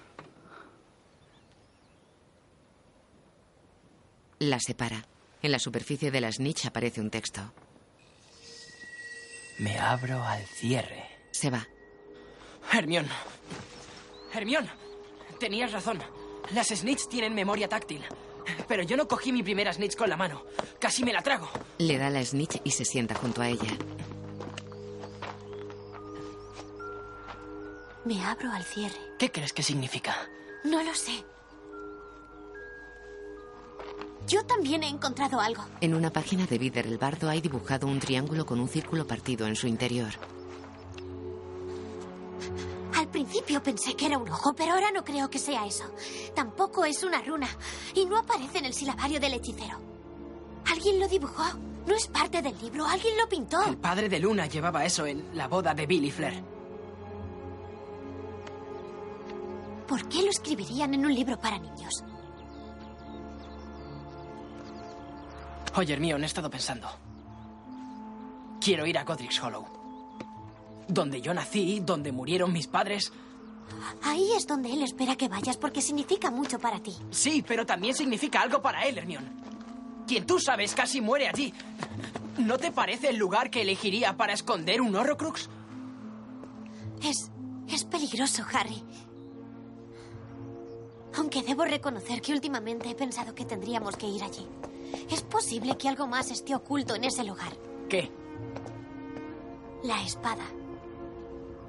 Si Dumbledore quería que tú la encontraras y que no cayera en manos del ministerio, ¿qué mejor escondite que el pueblo natal del fundador de Gryffindor? Hermión. Hermión le toca el pelo. No me vuelvas a pedir que te corte el pelo. Ella se va. Harry queda pensativo.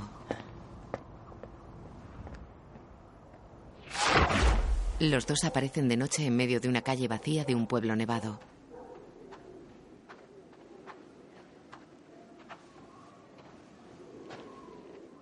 Debimos usar la poción multijugos. No. Yo nací aquí. No me disfrazaré. Se cogen del brazo y caminan. ¡Buenas noches! Un par de hombres salen de un local y se alejan. Harry, es Nochebuena. Escucha. Están junto a un pequeño cementerio.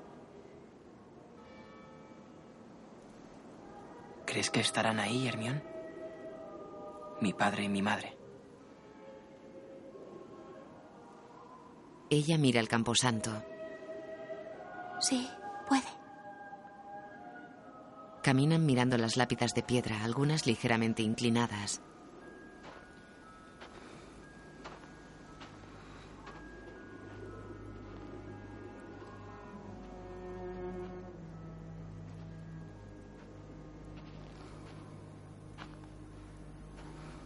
Hermión retira nieve de una tumba y descubre el símbolo del triángulo con el círculo partido grabado en la piedra. Retira la nieve que cubre un nombre. Ignotus Beverel.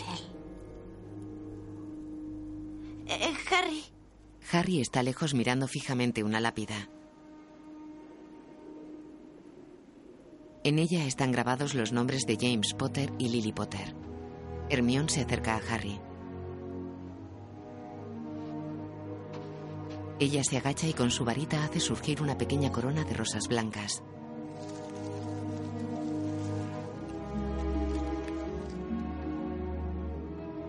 Él mira lloroso.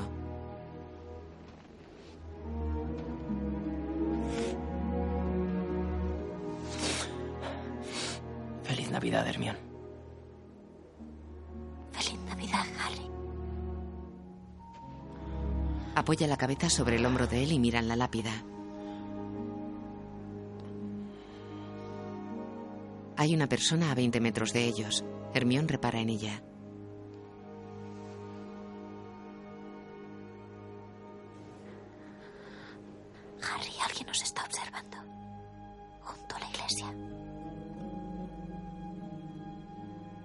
Él mira. Una anciana que viste abrigo oscuro con capucha se aleja despacio. Creo que sé quién es. La siguen por el pueblo. Esto no me gusta, Harry. Hermión, ella conoció a Dumbledore. Podría tener la espada. Harry se fija en algo.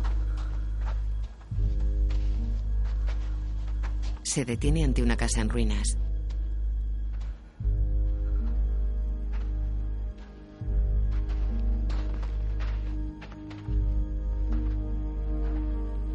Aquí es donde murieron, Hermión.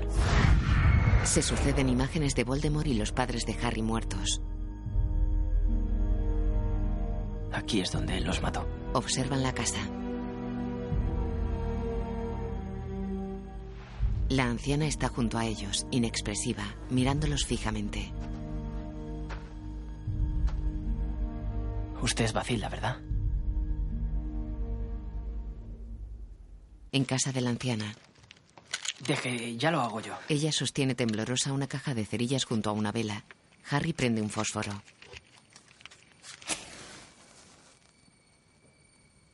Ella lo mira seria y fijamente.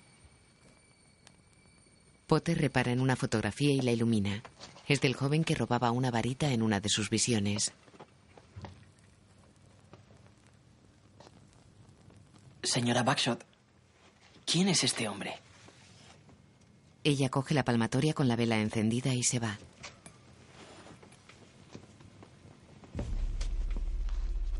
Hermión mira tensa. Él sube por unas escaleras tras la señora. Lumos. Ilumina con su varita. La casa es vieja y oscura.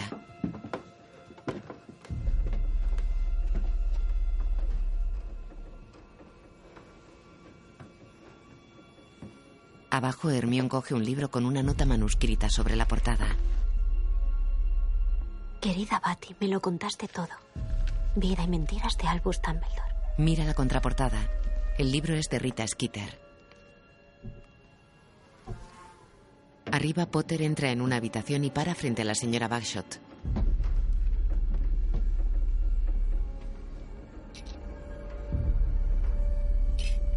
Ella se fija en el guardapelo de Harry y le mira a los ojos.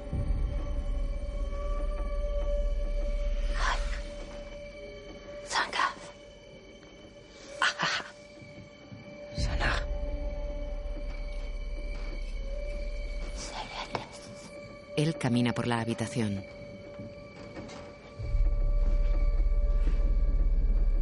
Abajo, Hermión se acerca a la puerta entreabierta de una habitación llena de moscas. La abre. Arriba, Potter mira un álbum de fotos en blanco y negro. Tras él, la anciana abre temblorosa la boca y su rostro se seca y oscurece. Harry se da cuenta y se aparta asustado. La anciana se transforma en la gran serpiente Nagini.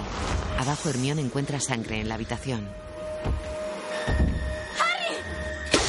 Harry se protege con una silla de los ataques de Nagini. Abajo, Hermión tropieza. Arriba, Nagini embiste a Harry.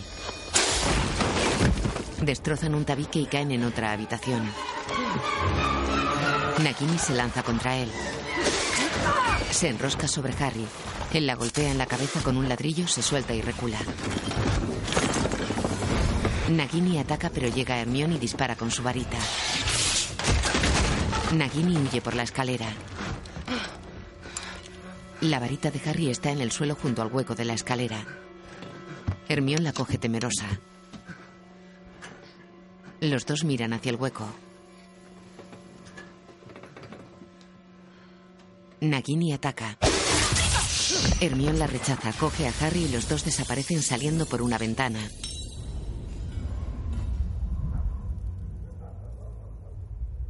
De día una persona coge agua en la orilla de un río. El suelo y los árboles están cubiertos por una fina capa de nieve.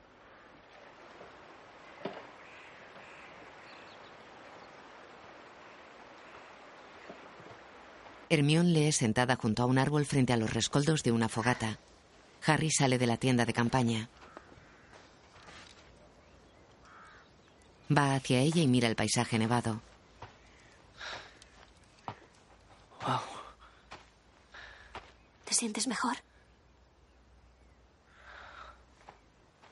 Esta vez te has superado, Hermión.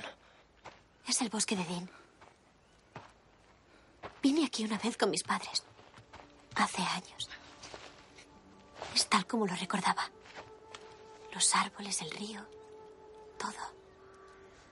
Como si nada hubiera cambiado. Pero no es así, todo ha cambiado.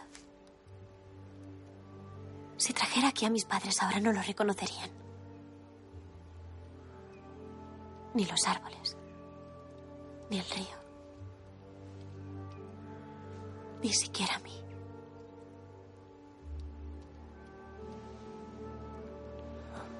Podríamos quedarnos aquí, Harry. Hacernos mayores. Él baja la mirada pensativo. ¿Querías saber quién era el chico de la fotografía? Lo sé. Gellert Grindelwald. Le pasa el libro sobre Dumbledore que estaba en casa de la anciana. Es el ladrón que vi en la tienda de varitas de Gregorovich. Hablando de varitas, ¿dónde está la mía? ¿Dónde está mi varita, Hermión? Ella se levanta y retira la manta sobre la que estaba sentada. La varita está partida debajo. Cuando salíamos de Godric's Hollow lancé un conjuro y rebotó. Lo siento. He intentado arreglarla, pero es diferente. Da igual. Déjame la tuya. Entra y abrígate. Y dame el guardapelo también. De noche, Harry está solo en el bosque sentado junto a un árbol.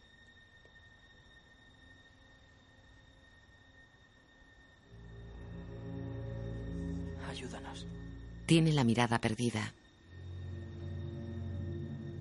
Mira su fragmento de espejo. En él se reflejan unas ventanas.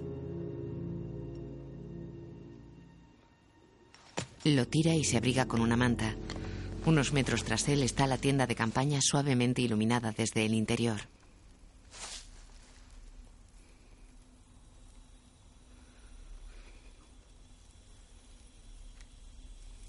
Mira una pequeña esfera luminosa que flota entre los árboles.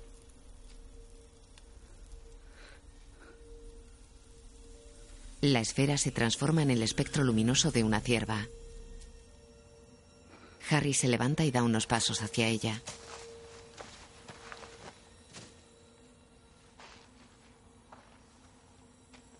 La mira boquiabierto. La cierva se interna en el bosque y él la sigue.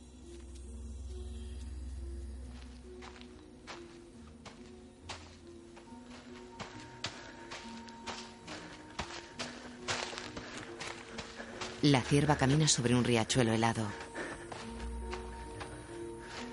El animal se transforma en la esfera y esta queda suspendida sobre el hielo.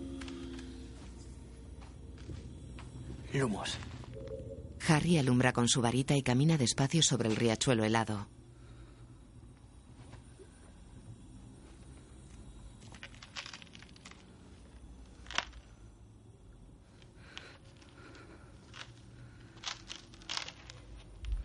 La esfera desciende y atraviesa el hielo.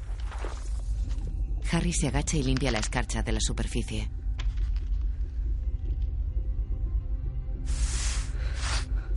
Hay una espada en el lecho del río. Harry mira tenso alrededor.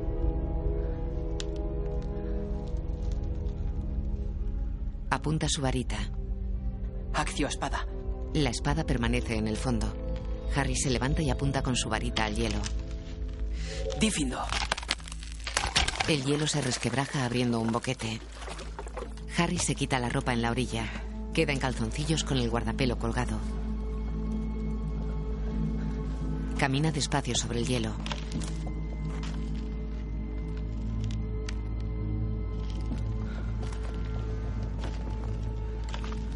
Se agacha junto al boquete, deja la varita y mete los pies en el agua. Tiembla.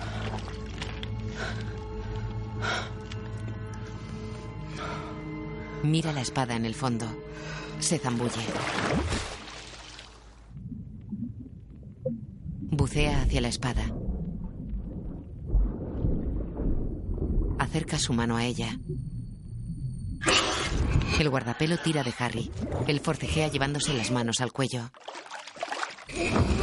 Se aleja del boquete. Araña y golpea el hielo.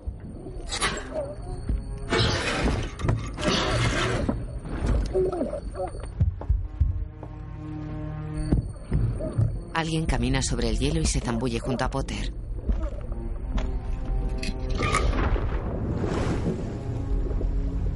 Una cortina de burbujas envuelve al desconocido. Coge la espada. Saca a Harry del agua y se aparta. Potter se pone las gafas. ¿Hermión? ¿Estás majara? Ron está frente a él. ¿Eras tú? Pues sí. Obvio, ¿no? Tú invocaste al Patronus, ¿verdad? Creí que había sido tú. No, mi Patronus es un ciervo. Sí, ya. Cuernos. Ponen el guardapelo sobre un tronco. Muy bien, Ron. Hazlo. No puedo hacerlo. Esa cosa me afecta más que a ti, Hermión. Con mayor motivo. No. No puedo. ¿Por qué has venido entonces? ¿Por qué has vuelto? Ron baja la mirada.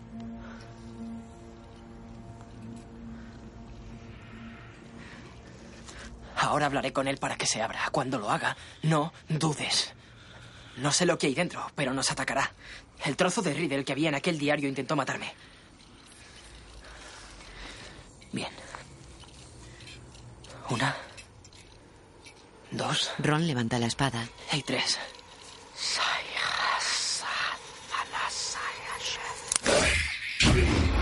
Del colgante sale una masa informe y oscura que se dirige a Ron. He visto tu corazón y es mío. He visto tus sueños, Ronald Weasley, y también tus miedos. El menos amado por una madre que prefería una hija. El menos amado por la chica que prefiere a su amigo. ¡Ron, mátalo! De la masa oscura salen Harry y Hermión con un brillo metalizado en su piel. Estábamos mejor sin ti. Más felices sin ti. ¿Quién eres tú? Comparado con Harry Potter. ¿Quién eres tú? Comparado con el elegido. ¡Ron, es mentira! Tu madre confesó que me prefería a mí como hijo. ¿Qué mujer te escogería? Tú no eres nada. Nada. Nada. Comparado con él. Ron los mira fijamente. Los espectros de Harry y Hermión se abrazan desnudos y se besan apasionadamente en la boca.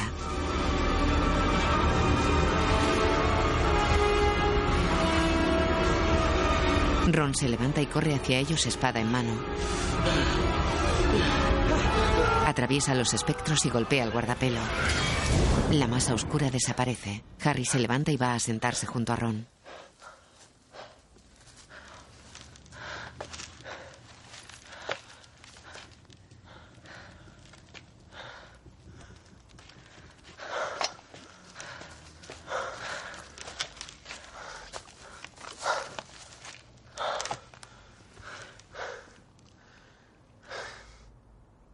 Piensa. Solo quedan tres. En la tienda. Hermión, Ella despierta. Hermión. Sale de la tienda. Es de día. ¿Todo bien? Muy bien. En realidad, mejor que bien. Señala a Ron que lleva la espada y el guardapelo. Sonríe. Hola. Hermión se le acerca furiosa. Eres Le tira hojas. idiota, Ronald Weasley. Te presentas aquí después de semanas. ¿Y dices hola? Él la mira boquiabierto. ¿Dónde está mi varita, Harry? ¿Dónde está mi varita? No lo sé. Harry Potter, dame mi varita. Yo no la tengo. ¿Por qué tiene él tu varita? ¿Qué más da porque tiene mi varita? ¿Qué es eso? Ron le muestra el guardapelo abierto. Lo has destruido. ¿Cómo es que tienes tú la espada de Gryffindor? Es una larga historia. ¿No crees que esto cambia nada? No, claro que no. Solo acabó de destruir un maldito Horrocrux. ¿Qué puede cambiar? Oye, quise volver en cuanto me fui. Pero no sabía cómo encontraros. ¿Y cómo nos has encontrado? Con esto. No solo apaga las luces. No sé cómo funciona. Pero el día de Navidad estaba durmiendo en un pequeño hostal, ocultándome de los carroñeros. Y lo oí. ¿Qué? Ron tiene el desiluminador en la mano. Una voz.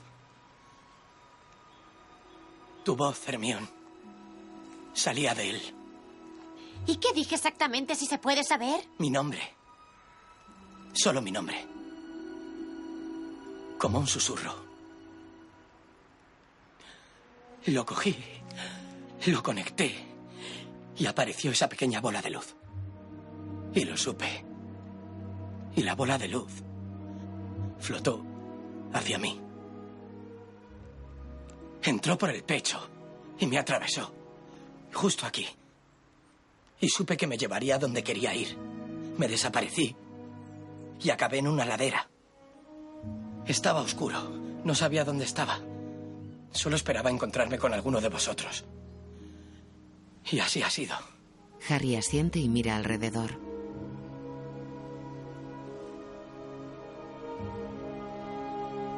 Ron y Hermione se miran fijamente.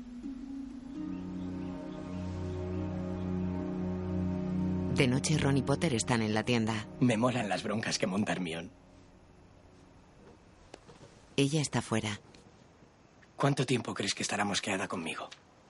Tú sigue hablando de la bolita de luz que te atraviesa el corazón y se le pasará.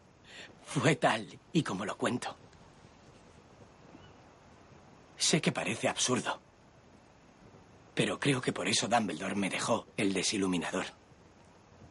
Él sabía que necesitaría encontrar el camino de vuelta y que ella me guiaría. Están frente a una llama que flota. Maldita sea, acabo de caer.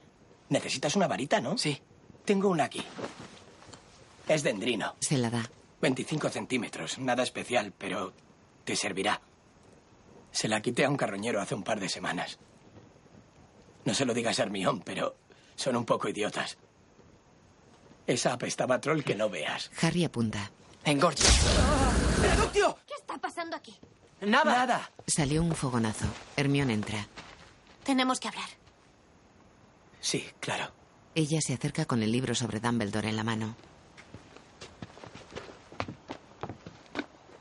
Quiero ir a ver a Xenophilius Lovegood. ¿Perdón? Muestra una página. ¿Ves esto? Es una carta de Dumbledore a Grindelwald. Mira la firma. Es el triángulo con el círculo. Es la misma marca. Sigue apareciendo. En Videl el Bardo. En el cementerio de Godric's Hollow. Estaba allí también. ¿Dónde? Fuera, en la tienda de varitas de Gregorovich. ¿Qué significa? Escucha. No sabes dónde está el siguiente Horrocrux, ni yo tampoco. Pero esto, esto significa algo. Estoy segura. Sí, Hermión tiene razón. Deberíamos visitar a Lovewood. Eh, votemos. ¿A favor? Levanta la mano. Hermión lo mira sorprendida. Ron baja la mano cortado. Hermión gesticula incrédula y se va.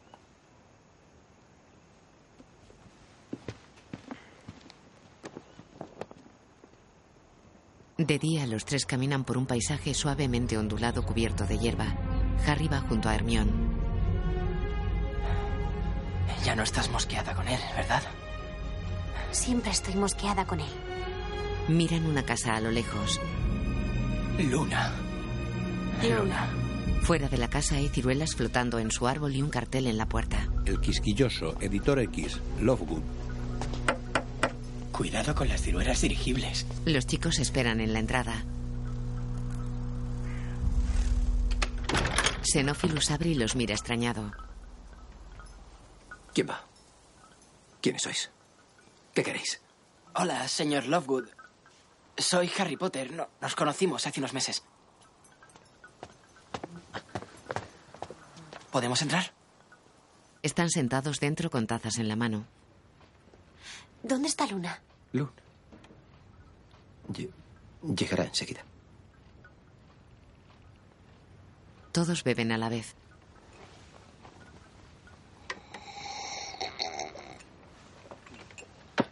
¿Y bien? ¿En qué puedo ayudarle, señor Potter? Pues se trata de algo que usted llevaba colgado en el cuello en la boda. Era un símbolo. ¿Se refiere a este? Lo muestra. Sí. Exactamente. Nos, nos preguntamos qué... ¿Qué es? ¿Qué es? El símbolo de las reliquias de la muerte, por supuesto. ¿Las qué? ¿Las qué? Las reliquias de la muerte. Supongo que conoceréis la fábula de los tres hermanos. Sí. Sí. No. Lovegood mira extrañado a Potter. Yo la tengo aquí. Hermión rebusca en su pequeño bolso y saca los cuentos de Vider el bardo.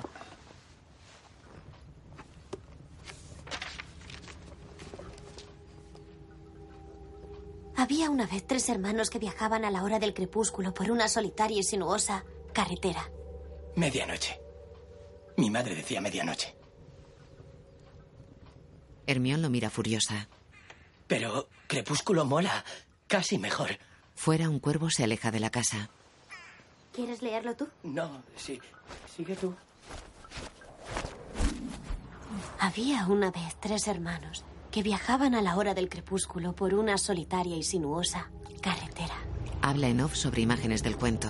Los hermanos llegaron a un río demasiado peligroso para cruzarlo a nado.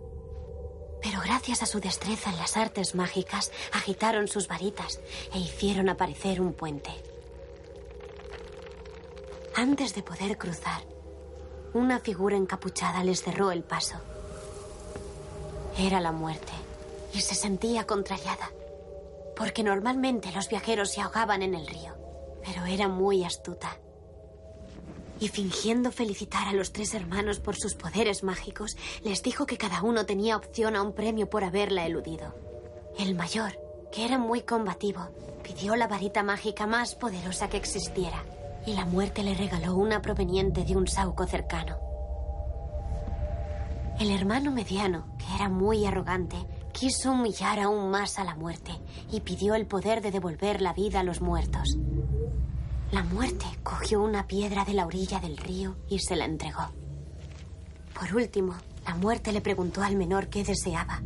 Este, humilde y el más sensato de los tres, pues no se fiaba de la muerte, le pidió algo que le permitiera marcharse de aquel lugar sin que la muerte pudiera seguirlo. Y la muerte, de mala gana, le entregó su propia capa invisible. Entonces la muerte se apartó y dejó que los tres hermanos siguieran su camino. El hermano mayor viajó hasta una lejana aldea, donde varita de Sauco en mano mató a un mago con quien antaño mantuvo una disputa. Borracho por el poder que esa varita le había concedido, llegó a una posada donde se jactó de ser invencible. Pero esa noche, mientras dormía, otro mago le robó la varita y por si acaso le cortó el cuello. Y así fue como la muerte se lo llevó. Entre tanto, el mediano viajó hasta su hogar donde cogió la piedra y la hizo girar tres veces en su mano. Para su gozo, la muchacha con la que se habría casado de no ser por su prematura muerte apareció ante él. Pero pronto se volvió triste y fría, pues no pertenecía al mundo de los mortales. Enloquecido por su nostalgia, el hermano mediano se suicidó para reunirse con ella, y así la muerte se lo llevó. En cuanto al menor, la muerte lo buscó por muchos años, pero nunca logró encontrarlo. Solo cuando éste alcanzó una edad muy avanzada, se quitó por fin la capa de invisibilidad y se la regaló a su hijo. Recibió a la muerte como a una vieja amiga y como iguales, ambos se alejaron de la vida. Ya lo sabéis, esas son las reliquias de la muerte. Lo siento, señor, pero no acabo de entender. Lovegood busca por el cuarto. ¿Dónde, dónde está esa pequeña pluma? ¿Dónde está la pluma? Oh, aquí está.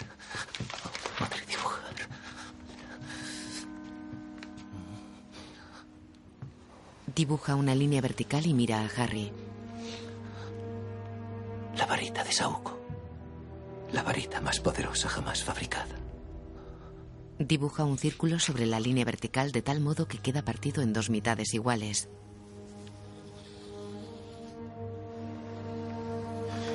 La piedra de la resurrección. Dibuja un triángulo que rodea la línea y el círculo.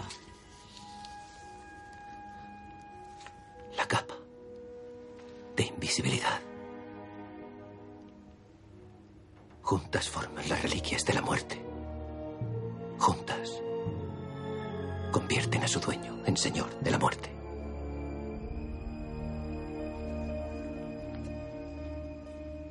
Esa marca estaba en una lápida en Godric's Hollow. Ah, señor Lovegood, ¿la familia Peverell tiene relación con las reliquias de la muerte? Ah, eh, Ignotus, discúlpame, y sus hermanos Cadmus y Antioch son considerados los primeros poseedores de las reliquias y, por tanto, inspiradores de la fábula. Ah, oh, pero si se está enfriando el té. Está tembloroso. Vuelvo enseguida. Tengo que bajar un momento. Vámonos de aquí. Yo no me bebo esa guarrería ni fría ni caliente. Bajan. Se les estaba enfriando el té. Se les estaba enfriando té. Se les estaba- Gracias, señor. Olvida el agua. ¿Qué? Para el té. Oh, sí. Qué despistado soy. No se preocupe, nos tenemos que ir ya. ¡No, no podéis!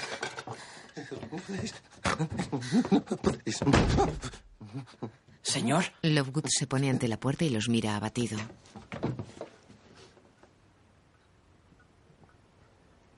Sois mi única esperanza. Le miran expectantes. Estaban muy disgustados por lo que había escrito. Y, y se la llevaron. Se llevaron a mi luna. Mi luna. Avanza lloroso con la mano en el pecho. Se acerca a Harry y le retira el pelo descubriendo la cicatriz de la frente. Pero es a ti a quien quieren. ¿Quién se la ha llevado? Harry le aparta la mano. Voldemort. Llegan volando estelas negras que atacan la casa provocando pequeñas explosiones. Lovegood sale fuera. tengo! Dentro los chicos gatean. Fuera Lovegood cae al suelo.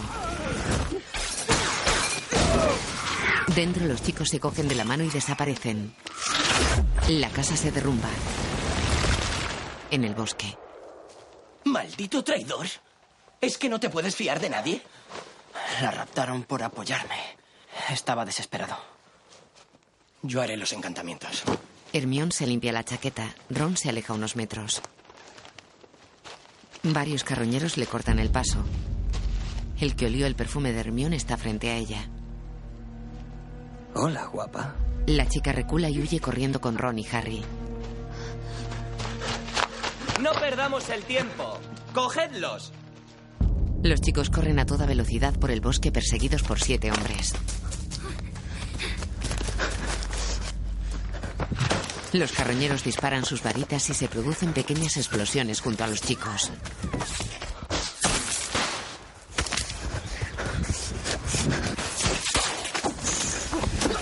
Harry cae pero sigue corriendo.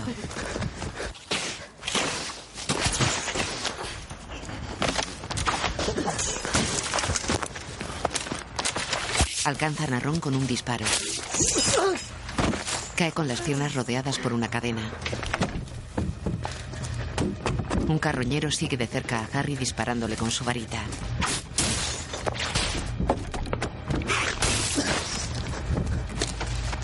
Salta sobre Harry, pero Potter huye. Dos carroñeros lanzan cadenas cerca de Hermione. Ella provoca una explosión. Los dos carroñeros caen. Hay otro a un centenar de metros frente a ella y Hermione se para. Harry se acerca y ella le dispara a la cara. En off. Dime, Grindelwald. Dime dónde está. Grindelwald. Grindelwald. En una mazmorra. Hola, Tom. Hola, Tom. Imaginaba que vendrías, pero como ya sabrás, no tengo lo que andas buscando. Dime, Grindelwald, dime dónde está. Dime quién la posee.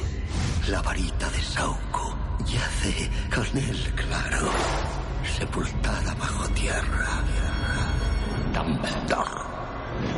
Voldemort desaparece. En el bosque, Harry tiene la cara deformada y Hermione le quita las gafas. Hermione, las reliquias existen, pero él solo busca una de ellas. Sabe dónde está. Será suya cuando acabe la noche. Ha encontrado la varita. ¡No la toques! Tu noviete acabará mucho peor. Si no, aprende a comportarse. Los carroñeros los rodean. ¿Qué te ha pasado, feo? Un carroñero lo mira. No, no es a ti. Potter está cambiado. ¿Cómo te llamas? Dudley. Vernon Dudley. Compruébalo. Se acerca a Hermione. ¿Y tú, querida? ¿Cómo te llamas? Penélope Clearwater. Mestiza. El jefe la toca. Un hombre mira una libreta. Aquí no aparece ningún Vernon Dudley. ¿Has oído eso, feo? La lista dice que mientes. ¿Por qué no quieres que sepamos quién eres? Está equivocada. Os he dicho quién soy. El jefe se acerca a Harry. Lo mira fijamente.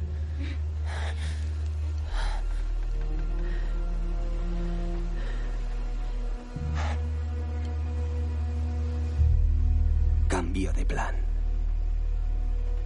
No los llevamos al ministerio. De noche, la cámara vuela hacia la mansión donde Voldemort se reunió con sus secuaces.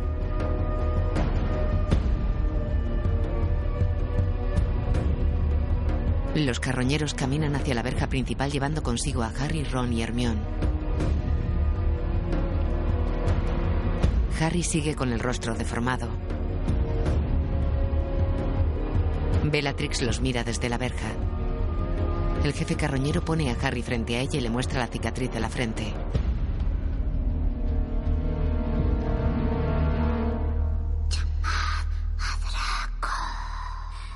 En la mansión, Bellatrix sostiene a Harry frente a Draco. ¿Y bien? Están la familia Malfoy y los chicos retenidos. No estoy seguro. Draco, fíjate bien, hijo. Si entregamos nosotros a Harry Potter al señor tenebroso, se nos perdonará todo. Todo volvería a ser como antes, ¿entiendes? Espero que no olvide quién lo ha capturado. ¿De acuerdo, señor Malfoy? ¿Osas hablarme así en mi propia casa? Narcisa aparta a Lucius. No seas tímido, cariño. Ven aquí. Draco se acerca. Agáchate. Si no es quien creemos que es y le llamamos, nos matará a todos. Tenemos que estar absolutamente seguros. ¿Qué le ha pasado en la cara? ¿Eso qué le ha pasado en la cara? Lo encontramos ya así. Será algo que le ha picado en el bosque. O un embrujo punzante. ¿Has sido tú, querida? Bellatrix mira a Hermione. Dame su varita. Veamos cuál ha sido su último embrujo. Ah, ¡Te pillé! Mira atónita. ¿Qué es eso? Un carroñero tiene la espada. ¿De dónde la has sacado? La llevaba en el bolso cuando la registramos. Ahora es mía. Bellatrix lo mata e inmoviliza a otro carroñero. ¡Estás loca! Saca un látigo, lo engancha al cuello del jefe carroñero y lo tira al suelo. Le da un latigazo. ¡Largo! Los carroñeros se van.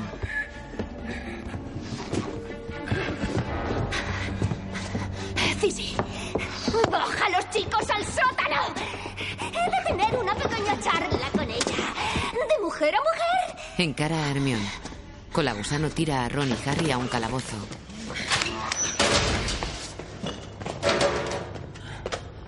Harry, ¿qué hacemos ahora? No podemos dejarla sola con ella. ¿Ron? Los chicos giran hacia la voz. ¿Harry? Ron abre el desiluminador. Se enciende un farol. ¿Luna? Arriba. Esa espada debería estar en mi cámara de Gringotts. ¿Cómo lo has conseguido? ¿Qué más habéis cogido tú y tus amiguitos? ¡De mi cámara! Por favor, no he cogido nada. No te creo. Toca a Hermión con la varita. En el calabozo están Luna, Olivander y un duende. Tenemos que hacer algo. No hay salida. Lo hemos intentado todo. Está encantado. Harry saca su espejo. Estás sangrando, Harry. Qué cosa tan curiosa para guardar en un calcetín. Miran sobresaltados al techo. Harry observa el reflejo de un hombre en su espejo. Ayúdanos. Alguien baja al calabozo. Ron quita la luz del farol y va hacia la reja. Suéltala. Calla. Atrás. Tú, duende, ven conmigo. Colagusano apunta su varita. El duende se va con él.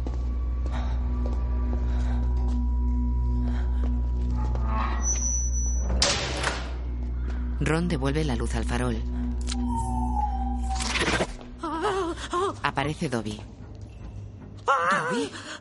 Pero ¿Qué haces tú aquí? Dobby ha venido para rescatar a Harry Potter, claro. Dobby siempre será fiel a Harry Potter. ¿Puedes aparecerte fuera y dentro de este sótano? ¿Puedes llevarnos contigo?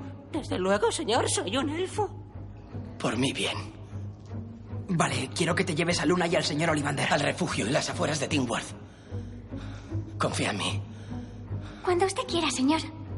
Señor, qué bien me cae esta chica. Dobby coge las manos de Luna y Olivander. Nos vemos al final de la escalera, dentro de diez segundos. Desaparecen. Colagusano baja y abre la puerta. Un rayo le da en la espalda y cae. Potter y Ron miran fuera. Dobby está al final de la escalera. ¿Quién coge su varita? Arriba Bellatrix está con el duende. Hermión yace inmóvil en el suelo. Los Malfoy están cerca. Solo te lo preguntaré una vez más, duende. Piensa muy, muy detenidamente tu respuesta, enano. No lo sé. No lo sabes. ¿Por qué no cumpliste con tu obligación? ¿Quién entró en mi cámara? ¿Quién la robó? ¿Quién la robó? ¿Quién? La última vez que bajé a tu cámara, la espada estaba allí. Harry, Dobby y Ron los espían. Oh, vaya. Entonces se habrá ido caminando sola. No hay lugar más seguro que Gringotts. ¡Embustero! Le corta en la cara. Considérate afortunado, enano. Ella no correrá la misma suerte. Y una mierda. Ron la desarma. ¡Expeliarmus! Potter derriba a Lucius. ¡Desmayus! Él y Ron luchan contra Draco y Narcisa. ¡Alto! ¡Tirad las varitas! Bellatrix amenaza a Hermión con un puñal. ¡Que las tiréis! Obedecen. Recógelas, Draco. ¡Vamos! Vaya, vaya, vaya. Mira lo que tenemos aquí. Oh, es Harry Potter. Vuelve a estar como una rosa. Justo a tiempo para el señor tenebroso. Llámale. Lucius se acerca a Draco. ¡Llámale! Lucius se remanga. Lleva tatuada una serpiente saliendo de la boca de una calavera. Pone la mano elevada sobre el tatuaje. Todos miran extrañados hacia el techo. Dobby desenrosca el enganche de una gran lámpara araña sobre Bellatrix que suelta a Hermione y corre. Harry quita la varita a Draco y hace saltar a Lucius por los aires. ¡Estúpido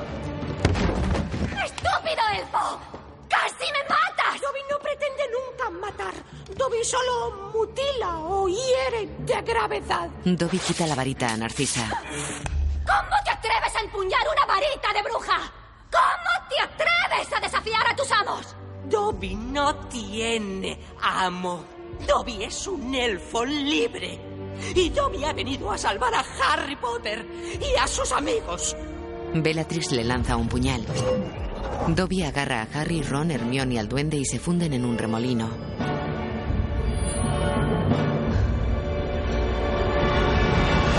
El puñal llega al remolino y desaparece con él. Harry está tendido sobre la arena de la playa.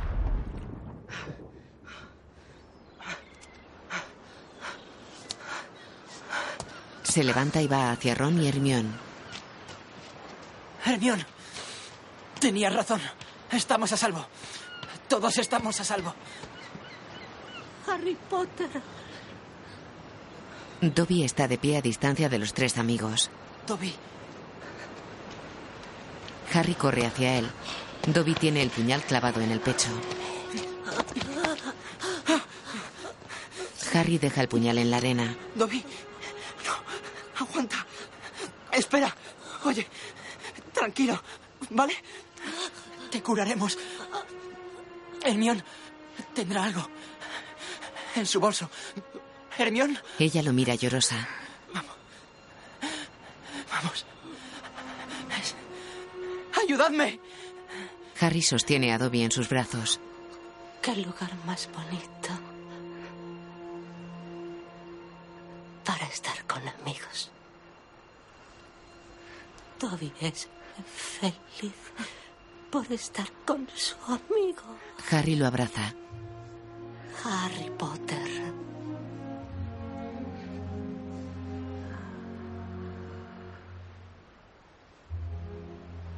Dobby muere. Harry llora mientras lo mira. Luna se arrodilla junto a ellos. Deberíamos cerrarle los ojos.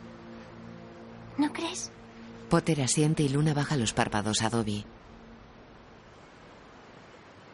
Así. Ahora podrá dormir.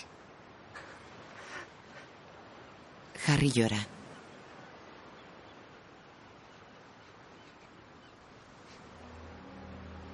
Ron y Hermione observan tristes. Quiero enterrarle. Como es debido. Sin magia.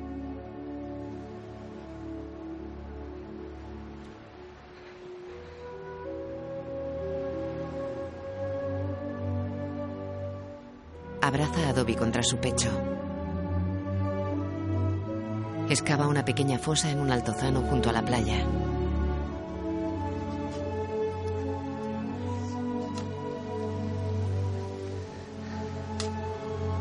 Ron y Hermione se acercan.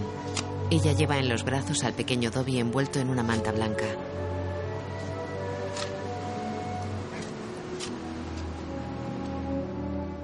Hermione entrega el cuerpo a Harry.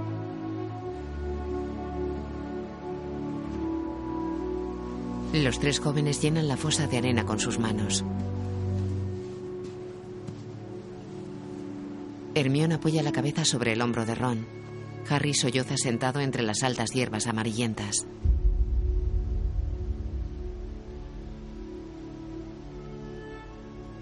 La imagen funde a negro. De noche, la cámara vuela sobre un lago rodeado de montañas hacia una pequeña isla cubierta de árboles.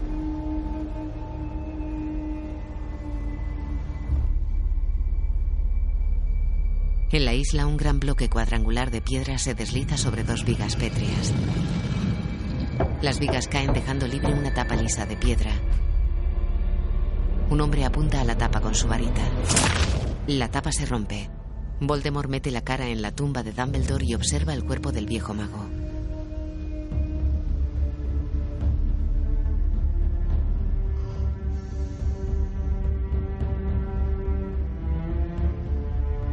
Dumbledore tiene entre sus manos la varita de Sauco. Voldemort la coge.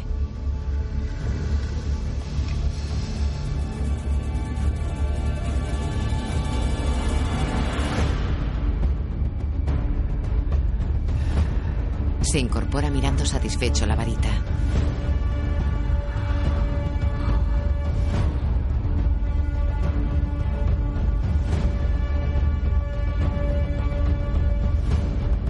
La apunta hacia el cielo.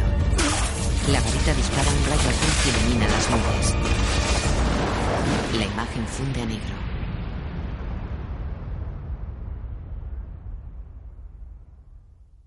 Dirigida por David Yates. Guión Steve. Producida por David Heyman, David Barron y J.K. Rowling. Basada en la novela de J.K. Rowling. Música Alexander Desplat. Director de fotografía Eduardo Serra. Harry Potter Daniel Radcliffe. Ron Rupert Green. Hermione Emma Watson. Bellatrix Helena Bonham Carter. Lord Voldemort Ralph Fiennes. Albus Dumbledore Michael Gambon. Alastor Ojo Loco Moody Brendan Gleeson. Ollivander John Hurt. Xenophilus Lovegood Rhys Ifans.